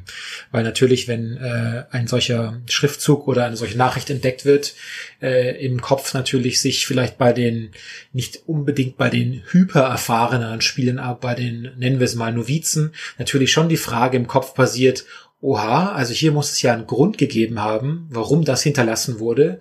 Und ähm, das ist vielleicht etwas, was mit der Spielwelt eben zu tun hat. Und es regt an, über die Spielwelt nachzudenken und möglichen äh, Antworten nachgehen zu wollen. Das benutze ich wieder für eine mega elegante Überleitung, weil äh, es geht ja, es geht ja, äh, ne, Dinge nachgehen zu wollen, ja, sich irgendwo einen Reim auf Dinge zu machen, das ist ja auch so eine von diesen zentralen Merkmalen der, der Souls-Reihe, nämlich diese fragmentierte Erzählung hatten wir anfangs auch schon mal. Der allererste Text in dem Sammelband, ich vermute vielleicht auch bewusst an den Anfang gestellt, der beschäftigt sich ja mit dieser fragmentierten Erzählung und inwiefern gerade durch die Auslassung in dem Spiel verschiedene Effekte eintreten, die das dann vielleicht sogar wirksamer machen, als wenn man da eine klassische auserzählte Geschichte drin hätte mit Cutscenes und Charakteren und Erläuterungen und einem Avatar, der so als Stellvertreter fungiert und immer die richtigen Fragen stellt, damit der Spieler voll im Bilde ist. Der stammt von dem Nils Gelker und der heißt auch, wie Dark Souls narrative Bedeutung äh, erzeugt. Es gab eine ganze Reihe von ganz interessanten Punkten, fand ich. Also zum, er fängt ja damit an, dass er sagt, in anderen Spielen gibt es zum Beispiel auch, er vergleicht das damit äh, Breath of Fire 2, glaube ich, eine mächtige Waffe sehr früh im Spiel als Hilfe für die ersten Bossfights. Und in einem normalen Spiel ist es halt erstmal jetzt nur eine Waffe und die bedingt irgendwelche Gameplay-Abwägungen. Benutze ich die jetzt oder hebe ich sie mir vielleicht auch für später? Und da, auf der Ebene ist es dann identisch auch bei Dark Souls. Aber weil die ganzen Waffen bei Dark Souls auch immer so einzelne Narrationsfragmente mit sich bringen, haben sie immer noch, noch eine zusätzliche Bedeutung, nämlich für den Spieler, der versucht, irgendwo sich zusammenzureimen, was für eine Bedeutung hat mein Tun überhaupt? Was ist das für eine Welt, in der ich mich hier bewege? Und welche Vorgeschichte hat die? Und dadurch, dass dann halt überall diese einzelnen kleinen Schnipsel mit dabei sind, kann man halt eben versuchen, sich daraus ähm, eine Geschichte zusammenzupuzzeln. Und was ich interessant fand, ist, dass es dann aber später zum Beispiel auch darum geht, inwiefern der Versuch allerdings dann hinterher, also zum Beispiel gibt es ja ganze YouTube-Kanäle, die betrieben werden mit dem Ansinnen, irgendwo jetzt die Geschichte von Dark Souls mal linear nachzuerzählen, ob die nicht immer verfremdet wird, weil das nur möglich wird, indem irgendwo Interpretationen angewandt werden. Also diejenigen, die dann auf ihrem YouTube-Kanal versuchen zu sagen, okay, ich erzähle euch jetzt mal wirklich, was hier in dem Spiel erzählt wird und dann auch wirklich mit enormem Aufwand und Detektivarbeit diese ganzen Informationen zusammentragen, kommen immer an den Punkt, wo das Spiel wieder Lücken lässt und dann wird abgeleitet und interpretiert. Dann sagt man im besten Falle halt noch so hier, wir wissen Charakter X, ne, das steht hier in diesem Textschnipsel als konkrete Information, die wir als Fakt ansehen, der war zu dem Zeitpunkt hier, also kann das in diesem Moment nicht um den gehen, weil das, wir sind an einem ganz anderen Ort. Das ist dann so eine, so eine Ableitung, die noch halbwegs irgendwie konkret ist vielleicht, aber an manchen anderen Stellen ist es dann halt so ins Spekulative rein, so diese Organisation würde ja genau sowas machen, also waren das wahrscheinlich die. Und oh, dass der Text quasi bei diesem Versuch unweigerlich immer verfremdet wird durch die Interpretation, die da vorgenommen wird. Und äh, dadurch der, der Versuch am Ende irgendwo zu sagen, das ist die Geschichte, dann doch wieder scheitern muss. Ja, also die Schere kann man ganz gut sehen, wenn man sich Dark Souls 1 und Dark Souls 3 anguckt. Es gibt, äh, also es gibt ja viele von diesen äh, YouTube-Kanälen, die du angesprochen hast. Äh, ein relativ berühmter davon ist äh, Vatividya, der da auch sein Geld mitverdient. Ähm, Gelka nennt es das Was und das Wo. Also ähm, diese Erzählung in den Köpfen der Spielenden bildet sich nicht nur daraus, äh, was gefunden wird, sondern auch wo es gefunden wird, ähm, wo ein bestimmtes Item liegt, äh, wo es heraussticht zum Beispiel dass äh, bestimmte in Dark Souls ist ja auch ganz viel ganz viel Fashion, ganz viel äh, Klamotten, dass bestimmte Kleidungssets an Orten gefunden werden, wo sie herausstechen, wo sie bestimmte Assoziationen wecken. Und äh, über solche Hinweise hat sich in Dark Souls 1 oder nach Dark Souls 1 viele Jahre diese Theorie gehalten und entwickelt, dass der Solaire, also der, der Ritter, von dem wir es vorhin hatten, dass der der verschollene Sohn des Sonnengottes, äh, des, des, des Gottes des Donners in äh, Dark Souls ist. Das ist also dieser, dieser Gott ist eben der, der Bossgegner, der hat mehrere, äh, im Spiel, der hat mehrere Kinder, alle davon sieht man bis auf einen Verstoßenen, der immer wieder referenziert wird, aber nie mit Namen. Es gibt halt mehrere Textfragmente, die darauf hinweisen, dass der das sein könnte, dass Solaire das gewesen sein könnte. Und äh, diese Theorie hat sich gefestigt über Videos, die diese Interpretation äh, aufgezogen haben, mal mehr, mal weniger als Fakt präsentiert haben. Und in Dark Souls 3 gibt es einen Charakter, einen Bossgegner, den besiegt man und dann steht in seiner Ausrüstung, ja, er hier ist der verlorene Sohn des Sonnengottes. Und damit ist die ganze Geschichte, die sich, die ganze Erzählung, die sich die Spielerschaft in dem Punkt ausgedacht hat, dahin. Oder ist sie das? Weil dann sich in den Communities wieder ähm, Theorien gesponnen haben. Könnte das eine Lüge sein? Könnte das absichtlich da ähm, entweder intradigetisch von irgendeinem Gott platziert worden sein oder von den Entwicklern, um Leute auf die falsche Fährte zu locken. Ist es nicht vielleicht doch so, wie wir immer gedacht haben? Ähm, ja, das, das, das spinnt sich, da, da, da haben sich halt Konstrukte drumherum gesponnen und die Leute sind nicht unbedingt immer bereit dazu, die dann auch fallen zu lassen oder entsprechend anzupassen damit steuerst ja, du ja eigentlich schon auf eine ganz interessante Erkenntnis zu, weil der nächste äh, Querverweis sozusagen, der dann gemacht wird, ist ja, das zu vergleichen auch mit wissenschaftlicher Arbeit. Ne, mit der, äh, dem Rekonstruieren von historischen Texten und ähnlichem.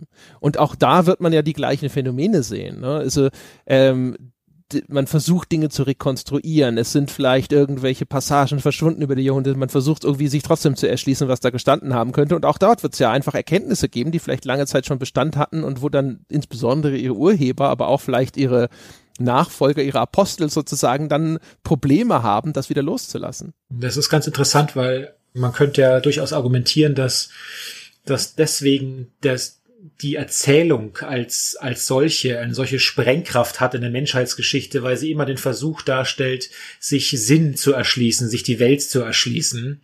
Und offensichtlich ähm, gibt es da einen bestimmten nennen wir es mal Leap of Faith, den manche, äh, den manche machen wollen und sind nicht mehr zufrieden damit, sich äh, diese Geschichte so zu erschließen oder diese Welt so zu erschließen, sondern versuchen zum Beispiel mit einem äh, Close Playing oder einem wie auch immer heuristischen Werkzeug äh, sich also ähm, geradezu scientistisch, wenn man so möchte, hier alles zu rekonstruieren, wie das, also dahinter steckt geradezu ein ähm, ja, Historikerbewusstsein des 19. Jahrhunderts, ja, wie es also wirklich war. So die endgültige Beantwortung dieser vermeintlichen Wahrheit bei einem äh, doch ja fiktionalen Werk letzten Endes, dass das automatisch per se meiner Meinung nach zum Scheitern verurteilen muss. Also zu einem lustvollen Scheitern durchaus, denn wir haben ja Spaß daran zu überlegen, wie das alles so seinen Platz haben könnte. Und die besten Erzähler wissen ja ganz genau, dass ein zu viel an, zu viel an Steak für die, für die hungrigen Hunde da draußen nicht nur ähm, eine falsche Balance schafft, sondern eben auch mitunter zum Beispiel den eigenen Mythos äh, wirklich untergraben kann. In Klammern siehe die ganzen ähm, Versuche, sich das Terminator-Universum zu erklären und aufzudröseln. Und je mehr man da an Geschichte reinsteckt und Hintergrund liefert, desto schlimmer und langweiliger und banaler und ungeheimnisvoller wurde eigentlich diese ganze Geschichte über diese, diesen Atomkrieg und was da alles dazugehört. Oder Aliens. Oder Aliens. Diese, diese Unerträglichkeit der Lücke, ja, das kann man sich halt äh, sehr gut zunutze machen. Man kann es aber auch völlig übertreiben. Weil, äh, wie es da jetzt bei Dark Souls ist, äh, es, da scheiden sich vermutlich auch die Geister. Gerade mit dem dritten Teil wurden ja vermeintlich viele lose Enden irgendwie verwahrt, die äh, vielen Leuten dann irgendwie doch auch bisschen sauer aufgestoßen sind. Man läuft ja durchaus auch in alte Gebiete wieder rein im dritten Teil, teilweise ohne das zunächst zu merken.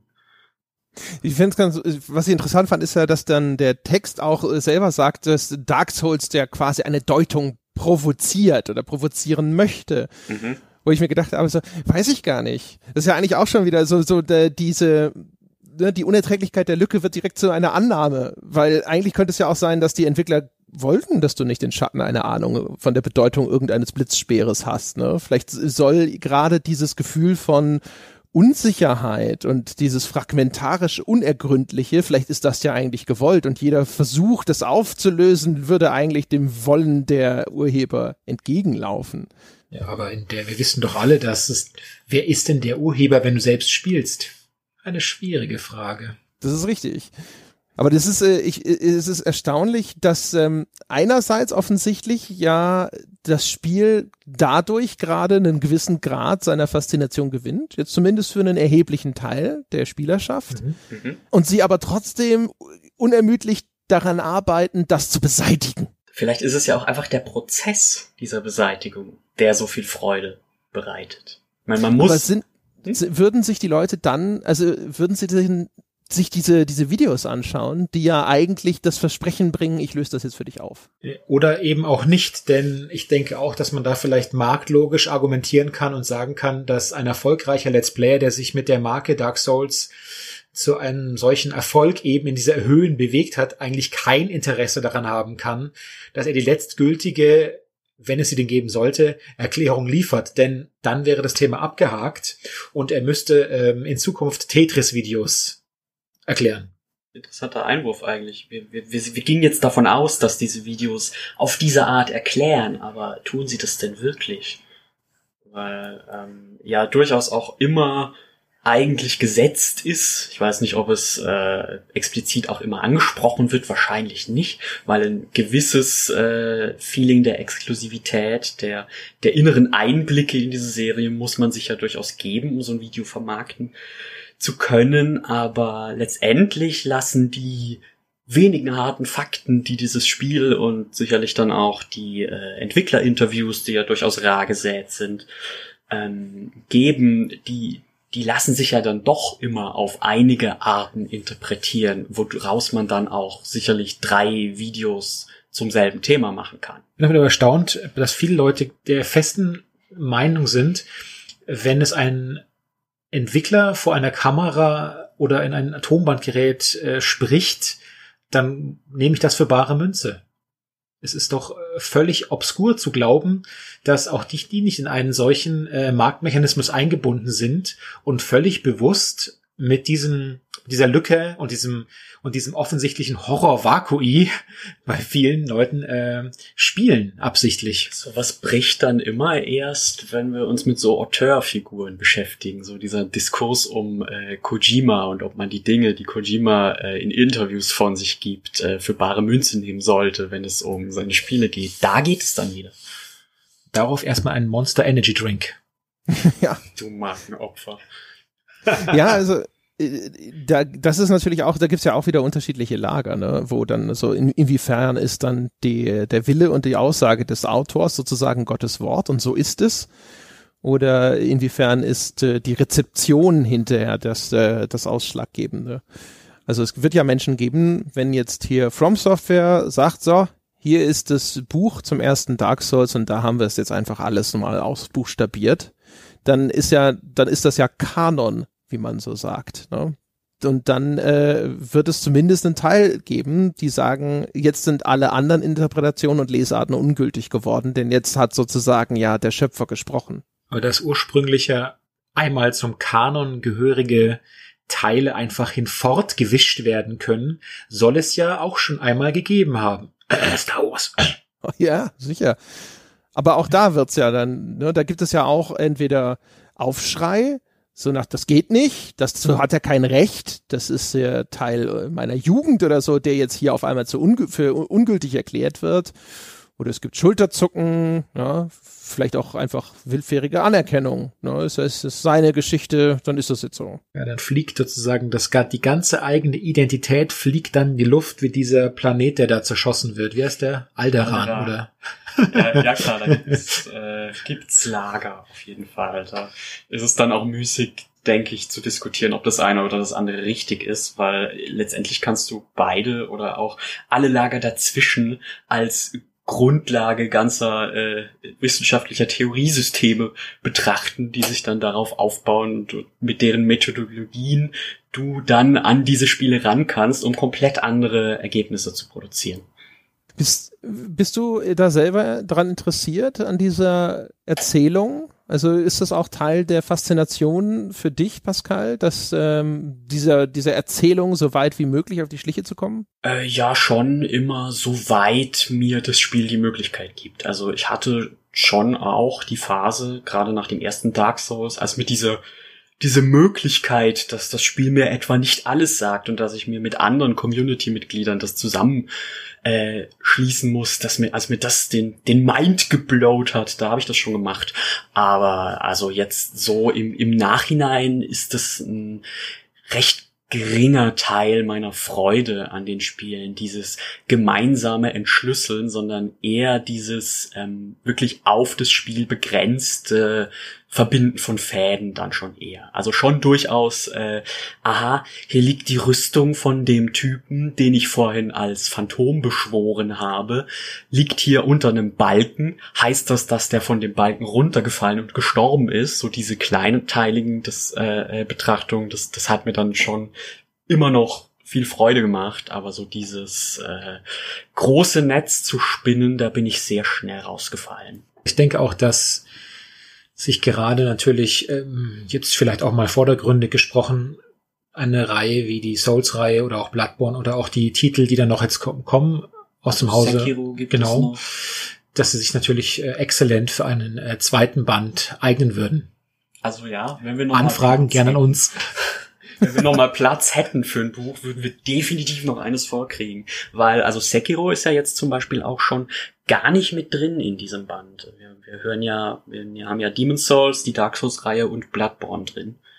Und halt auch ja. nichts von dem, was davor kam. Also man könnte ja jetzt durchaus argumentieren, dass die äh, Kingsfield heißen sie, ne? Kingsfield-Reihe mhm. äh, einen großen Einfluss auf Demon's Souls und dann Dark Souls hatte. Also Ja, da gibt's, ach mein Gott, ne? alleine zu Bloodborne könnt ihr wahrscheinlich noch. Das ist ja auch noch relativ ja. unterrepräsentiert in dem Band. Was der Pascal vorhin gesagt hat, das ist nochmal ein ganz schöner Anknüpfungspunkt, ne? Dass du, sagst, du findest halt irgendeine Figur, die liegt unter einem Balken und kann nicht daraus irgendwelche Rückschlüsse ziehen.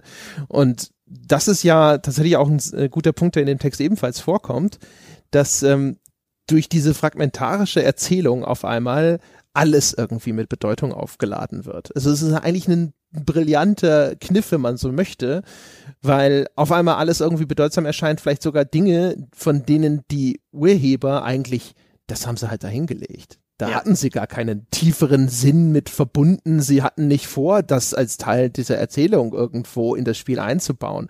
Aber auf einmal erhält eben selbst dieser, der kleinste Fingerzeig irgendwo eine mutmaßliche Bedeutung. Und ja. das lässt diese Spielwelt dann am Ende viel, viel dichter erscheinen, als sie vielleicht tatsächlich ist. Und, und muss auch zumindest das Potenzial auf so einen Hinweis enthalten. Denn wenn ich es einem Item entziehe, das irgendwo in der Ecke liegt, kann, muss ich es potenziell ja auch die Möglichkeit offen lassen, es allen anderen zu entziehen.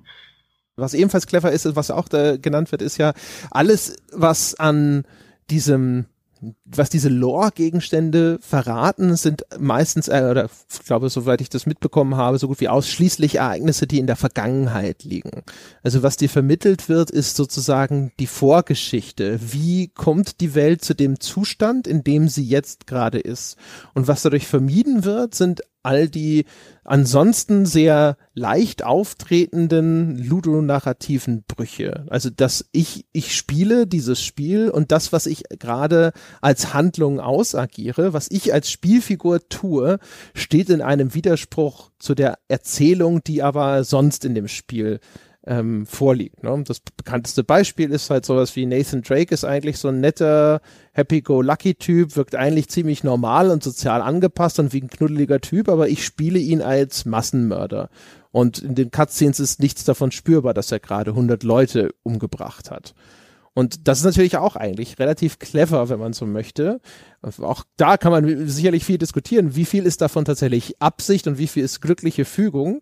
Aber in Dark Souls, dadurch, dass deine, dass diese ganze Handlungsebene großteils in der Vergangenheit liegt, es gibt ja diese Gegenwartshandlung, die so ein bisschen deinem Tun einen Sinn gibt. Also was machst du, was ist dein Ziel?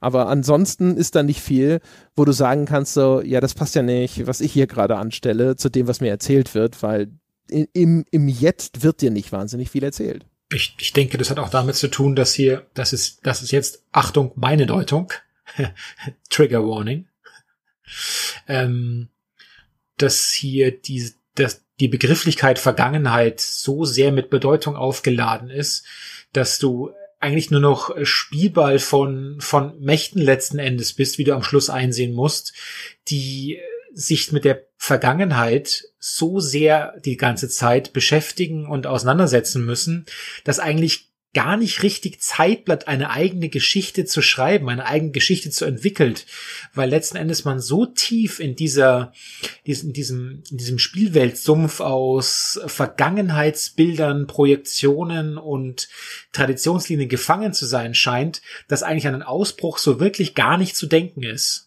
Das ist ja was, was dann auch später, da gibt's den Text von dem Andreas Meyer Intervildi, der heißt zwischen Ritual, Mythos und Geschichte und da geht es um das Zyklische in Dark Souls.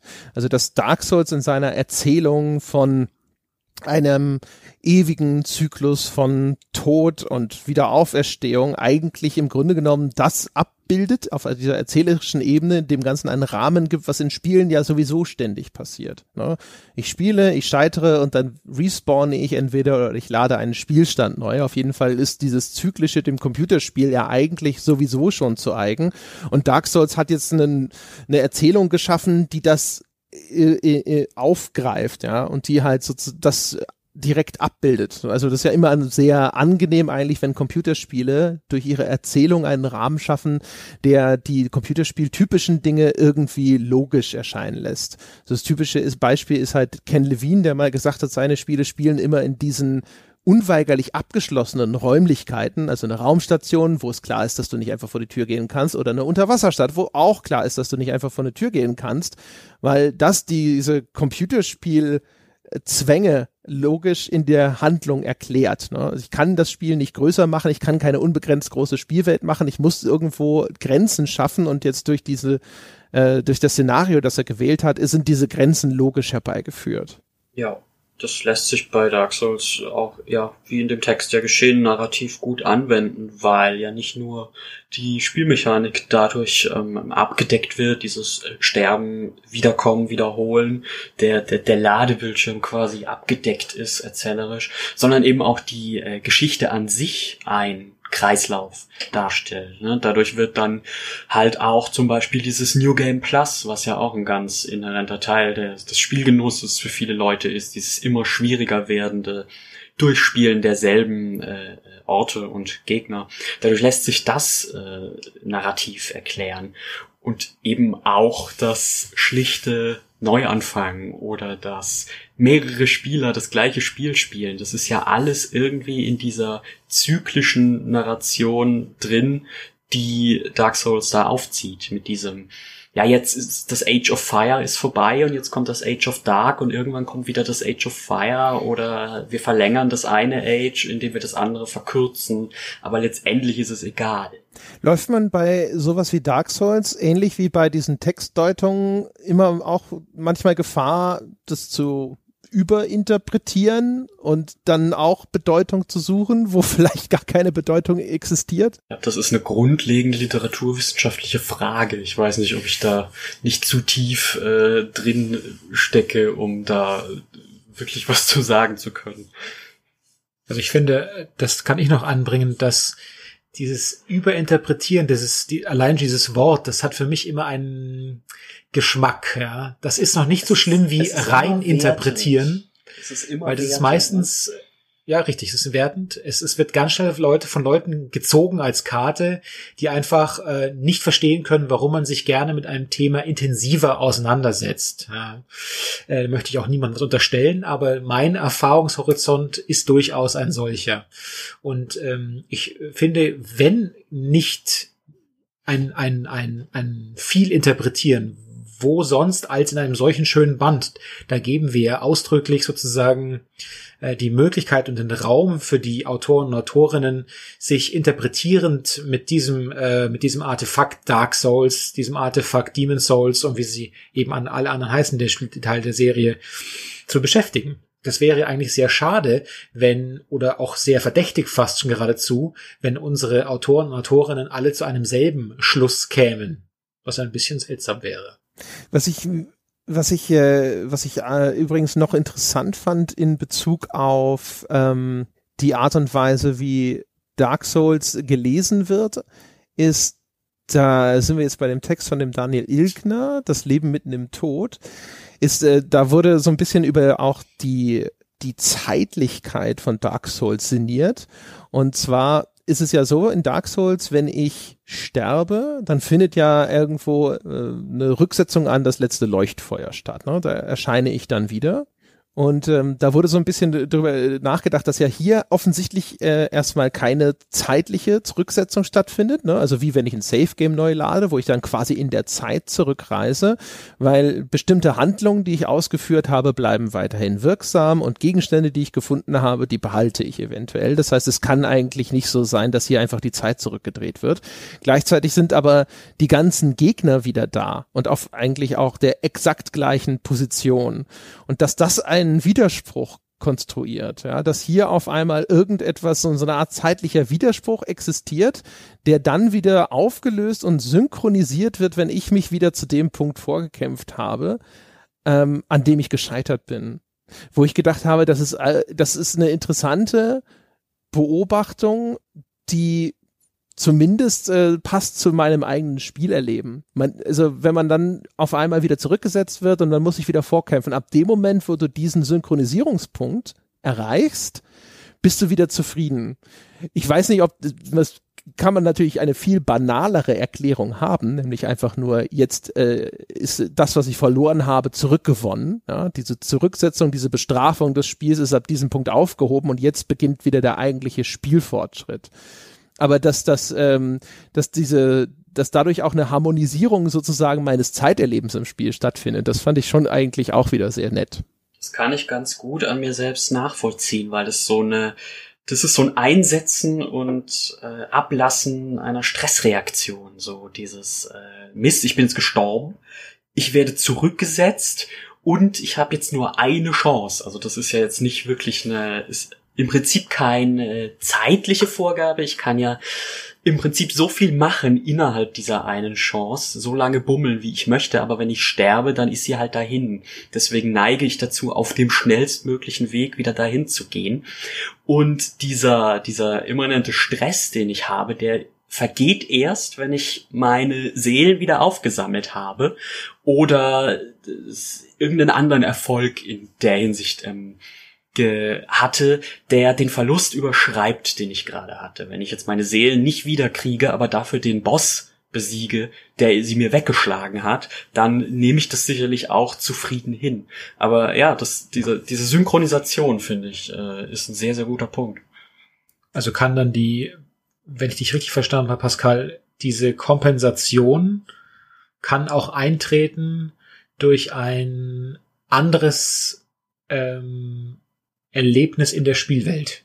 Ja, das ist so ein Frust, also so, so ein Mechanismus zur Überwindung der Frustration, den wahrscheinlich viele andere auch benutzen, den ich definitiv benutzt habe, wenn ich mir irgendwo ran die Zähne ausgebissen habe und da vielleicht schon wirklich viel verloren habe. Man kann ja die, die Währung in den Dark Souls Spielen einfach verlieren, wenn man sie nicht rechtzeitig ausgegeben hat.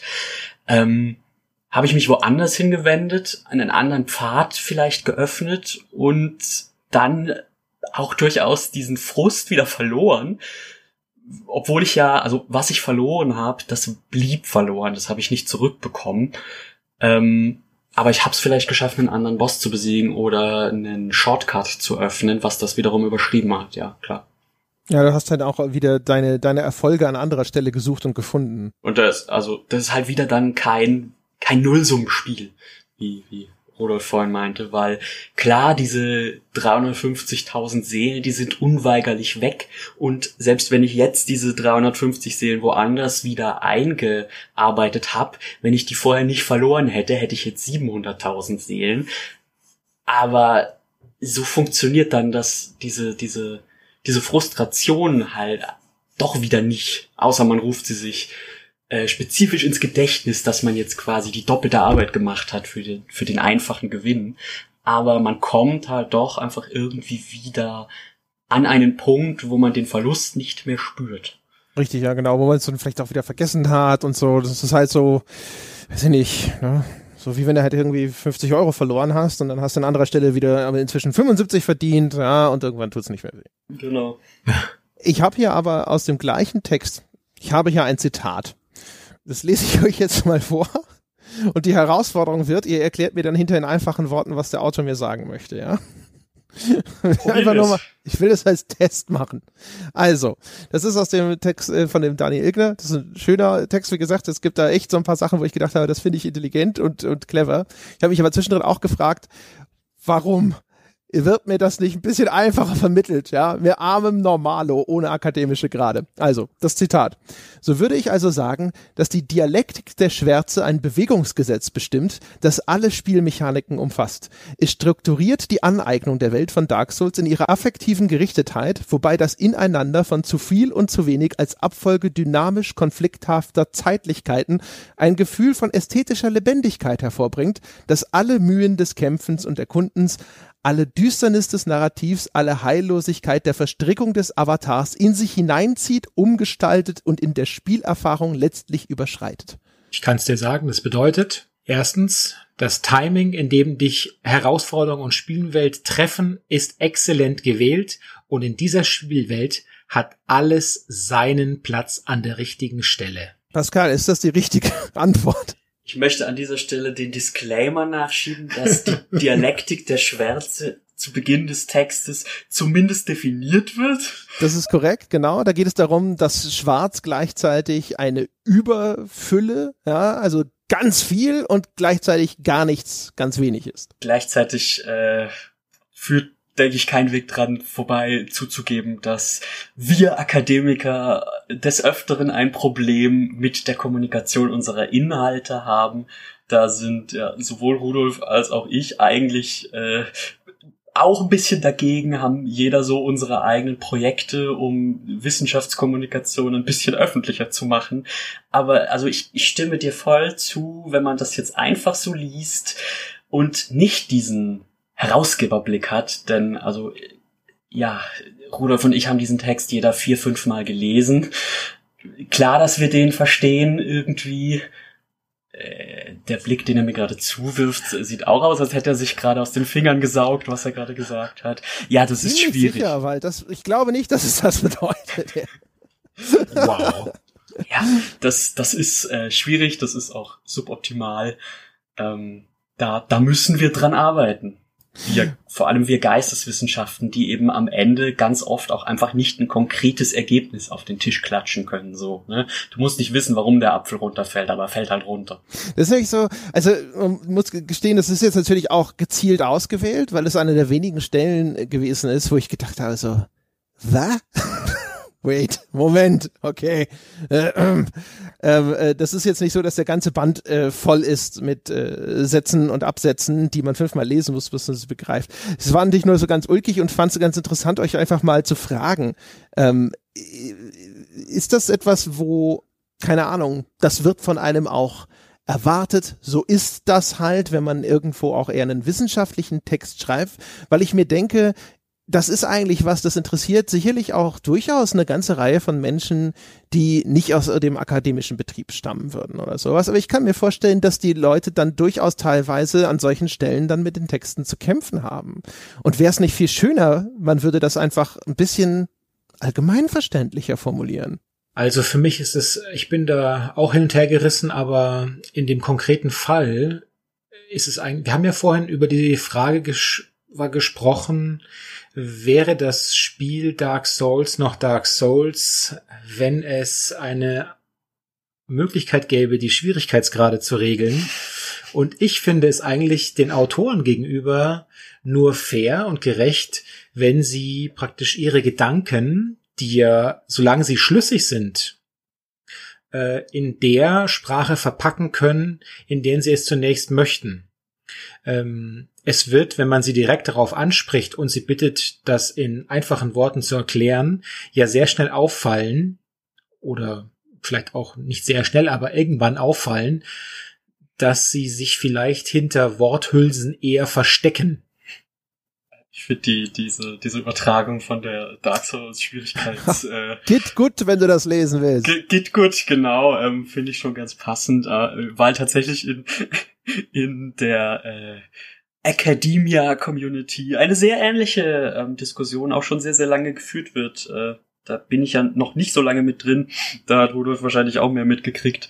Ähm, dieses, wieder, wieder dieses Gegenüberstellen von äh, Schwierigkeit und äh, Zugänglichkeit, also Accessibility, ähm, ist Fachsprache jetzt einfach mal so äh, übergreifend dieses Wort ist ist so Fachsprache ist das hat das einen Sinn um bestimmte Dinge auszudrücken oder ist es ab einem bestimmten Punkt nur noch Geschwafel?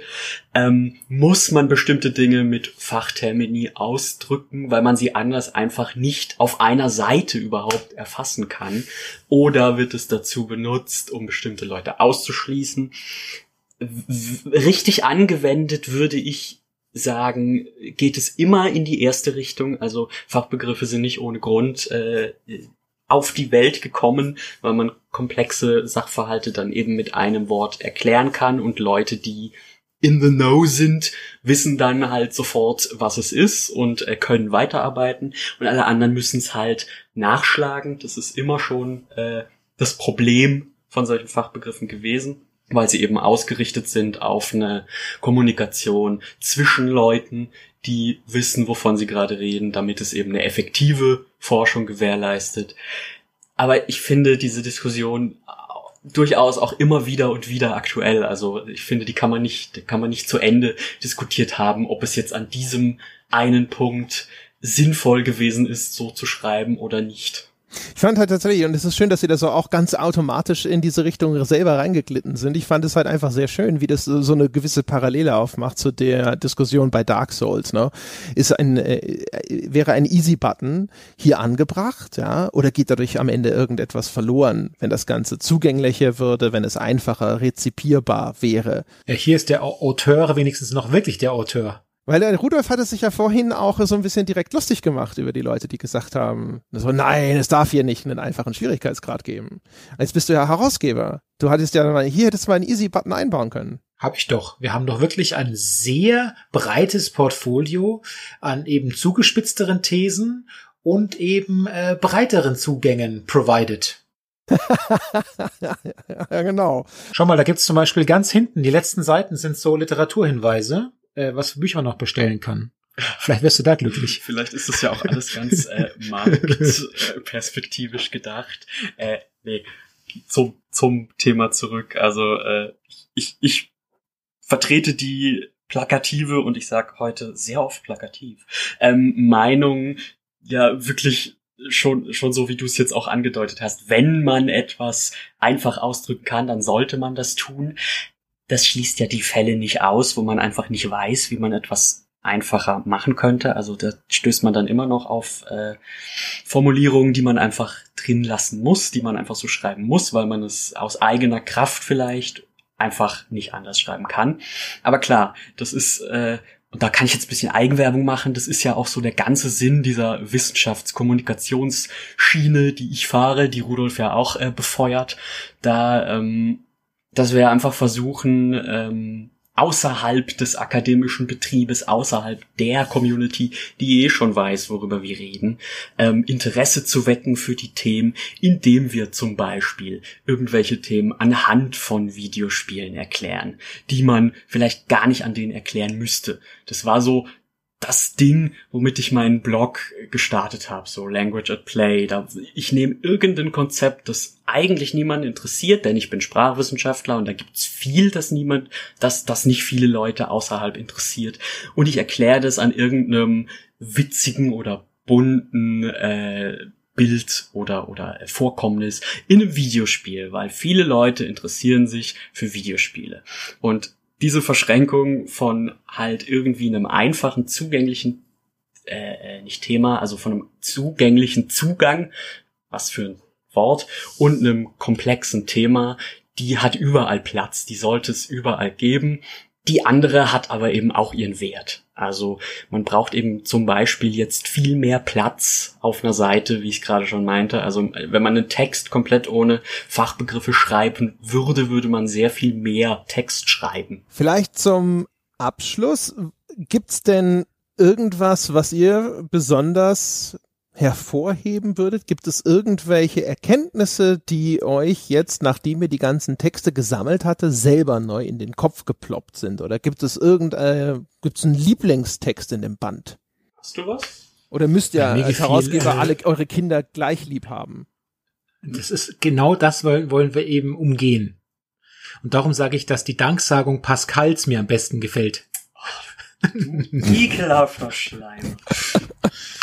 mein Aha-Moment kam tatsächlich ähm, aus dem einzigen Bloodborne-Text, den wir haben. Das ist dann zusammen mit dem natürlich fachbedingt linguistischen Meme-Text, der mir sehr nah ans Herz gewachsen ist, muss ich da ja jetzt einfach mal äh, gestehen, dass ich den äh, Bloodborne-Text von Felix Schnitz, den wir auch in äh, Wien getroffen haben, äh, Rudolf und ich, äh, wo wir einen Vortrag gehalten haben, dass ich den sehr, sehr, sehr gerne mag, weil ich muss ihn kurz suchen, hier ist er. Das ist der mit der Frankfurter Schule, über den ich vorhin schon mal kurz. Genau. Und der ordnet die Hierarchien in Bloodborne, der die eben auch zum Beispiel marxistisch verordnet. Und da habe ich dann tatsächlich einen ganz anderen Blick auf die Welt von Bloodborne bekommen. Und man muss auch mal dazu noch ganz ganz ganz sagen, dass, äh, dass gerade dieser Text auch durchaus im Feedback mit dem Verlag bestimmt eine der meist diskutierten war. Also Definitiv, der hat wirklich, ja. der hat wirklich für für Saunatemperatur 3000 gesorgt. Also da sind wir dann auf äh, in Grundsatzdiskussionen marxistischer Theorie verfallen zwischendurch. Das war wirklich sehr sehr erhellend. Wahrscheinlich auch daher. was, was war, was war der, der Auslöser der Diskussion? Also ist es das, der Verlag sagt so, Moment, Marxismus haben wir schon viel gemacht, da kennen wir uns aus jetzt, aber was ist denn damit? Ja, es hat natürlich damit zu tun, dass ähm, jeder, ähm, sagen wir mal, jeder äh, ältere Herr vielleicht schon durchaus seine eigene äh, Politisierungsphasen und Sozialisierungsphasen hatte und dann natürlich mit ganz anderen Augen nochmal auf den Text draufblickt, als vielleicht wir als Herausgeber und dann nochmal anders als der Autor oder die Autorin selbst. Und bei diesem Text fiel uns eben auf, dass wir wirklich äh, lange Diskussionen äh, darüber hatten, ähm, ohne jetzt in die Einzelheiten gehen zu wollen. Äh, es, es wurde also munter, wie Pascal schon angedeutet hat, munter politisiert. Und ähm, Felix hat auch die ähm, Aufgabe tapfer übernommen, nochmal ganz, noch ganz genau in seinen eigenen Text reinzugucken.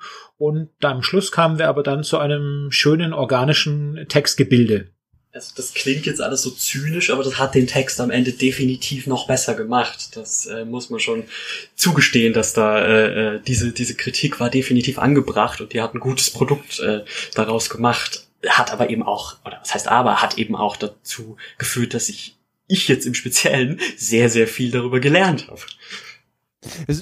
in meiner Erinnerung, das ist jetzt keiner von den Texten, die ich mir prominent rausgepickt habe. In meiner Erinnerung ging es doch aber auch darum, dass er, dass man sagt, so äh, durch diesen marxistische Linse betrachtet, sagte er, der Spieler versucht im Grunde genommen ja im, im Spiel selbst das System zu überwinden, ne, diesen ewigen, undurchbrechbaren Zyklus und eben auch diese Herrschaftssysteme, die damit verwoben sind und dann aber auf einer zweiten Ebene in diesem skeptischen Diskurs mit Gleichgesinnten, wenn es dann um die Diskussion der Erzählung und so und des Werkes außerhalb des Spieles geht, dass er dann dort nochmal quasi so die Autorität der Autoren überwindet im Austausch in dieser Art von Wissensnetzwerk. Oder habe ich das falsch in Erinnerung? Klingt jetzt in der Zusammenfassung richtig, doch? Ja, genau. Nur so mal als Zusammenfassung für die Menschen, die sich gerade so ein bisschen auch fragen, worum geht's denn in dem Text? Das ist halt ein wunderbares Weihnachtsgeschenk. Was? Der Band. Der, das, da bist du ja jetzt aber, da hast du jetzt aber einen Sprung gemacht. Muss man mal sagen hier. Ich wollte jetzt eigentlich ja. nochmal auf den Text eingehen. Wer es genauer wissen möchte. genau. Ja, dann, äh, meine Damen und Herren, also das, äh, das gute Stück äh, hat den Titel Prepare to Die. Es hat auch noch einen Untertitel, den habe ich aber, glaube ich, gerade nicht präsentiert. Interdisziplinäre Perspektiven auf Demon's Souls, Dark Souls und Bloodborne.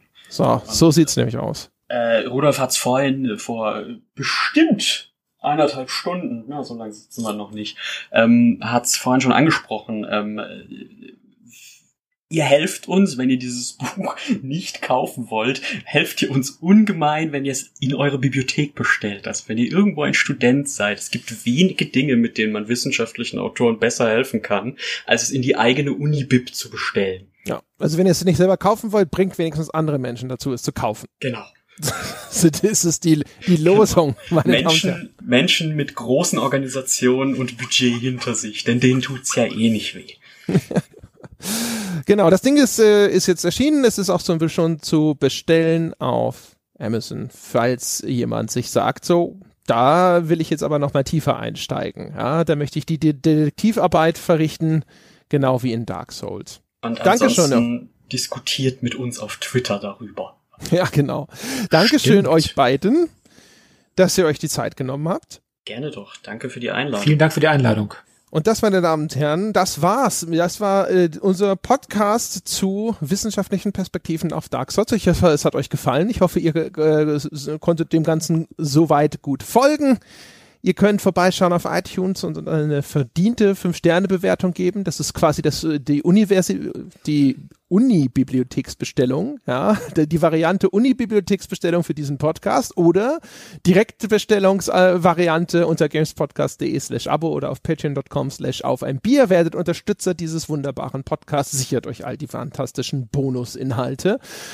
Und unter forum.gamespodcast.de, da könnt ihr mit uns über diese Folge und Gott und die Welt diskutieren. Ja? Oder auf Twitter eben mit den beiden Herren. Sagt doch mal ganz kurz, wo findet man euch denn auf Twitter? Was sind denn eure Twitter-Handles? Es ist bei mir Ben Flavor, B-E-N, F-L-A-V-O-R.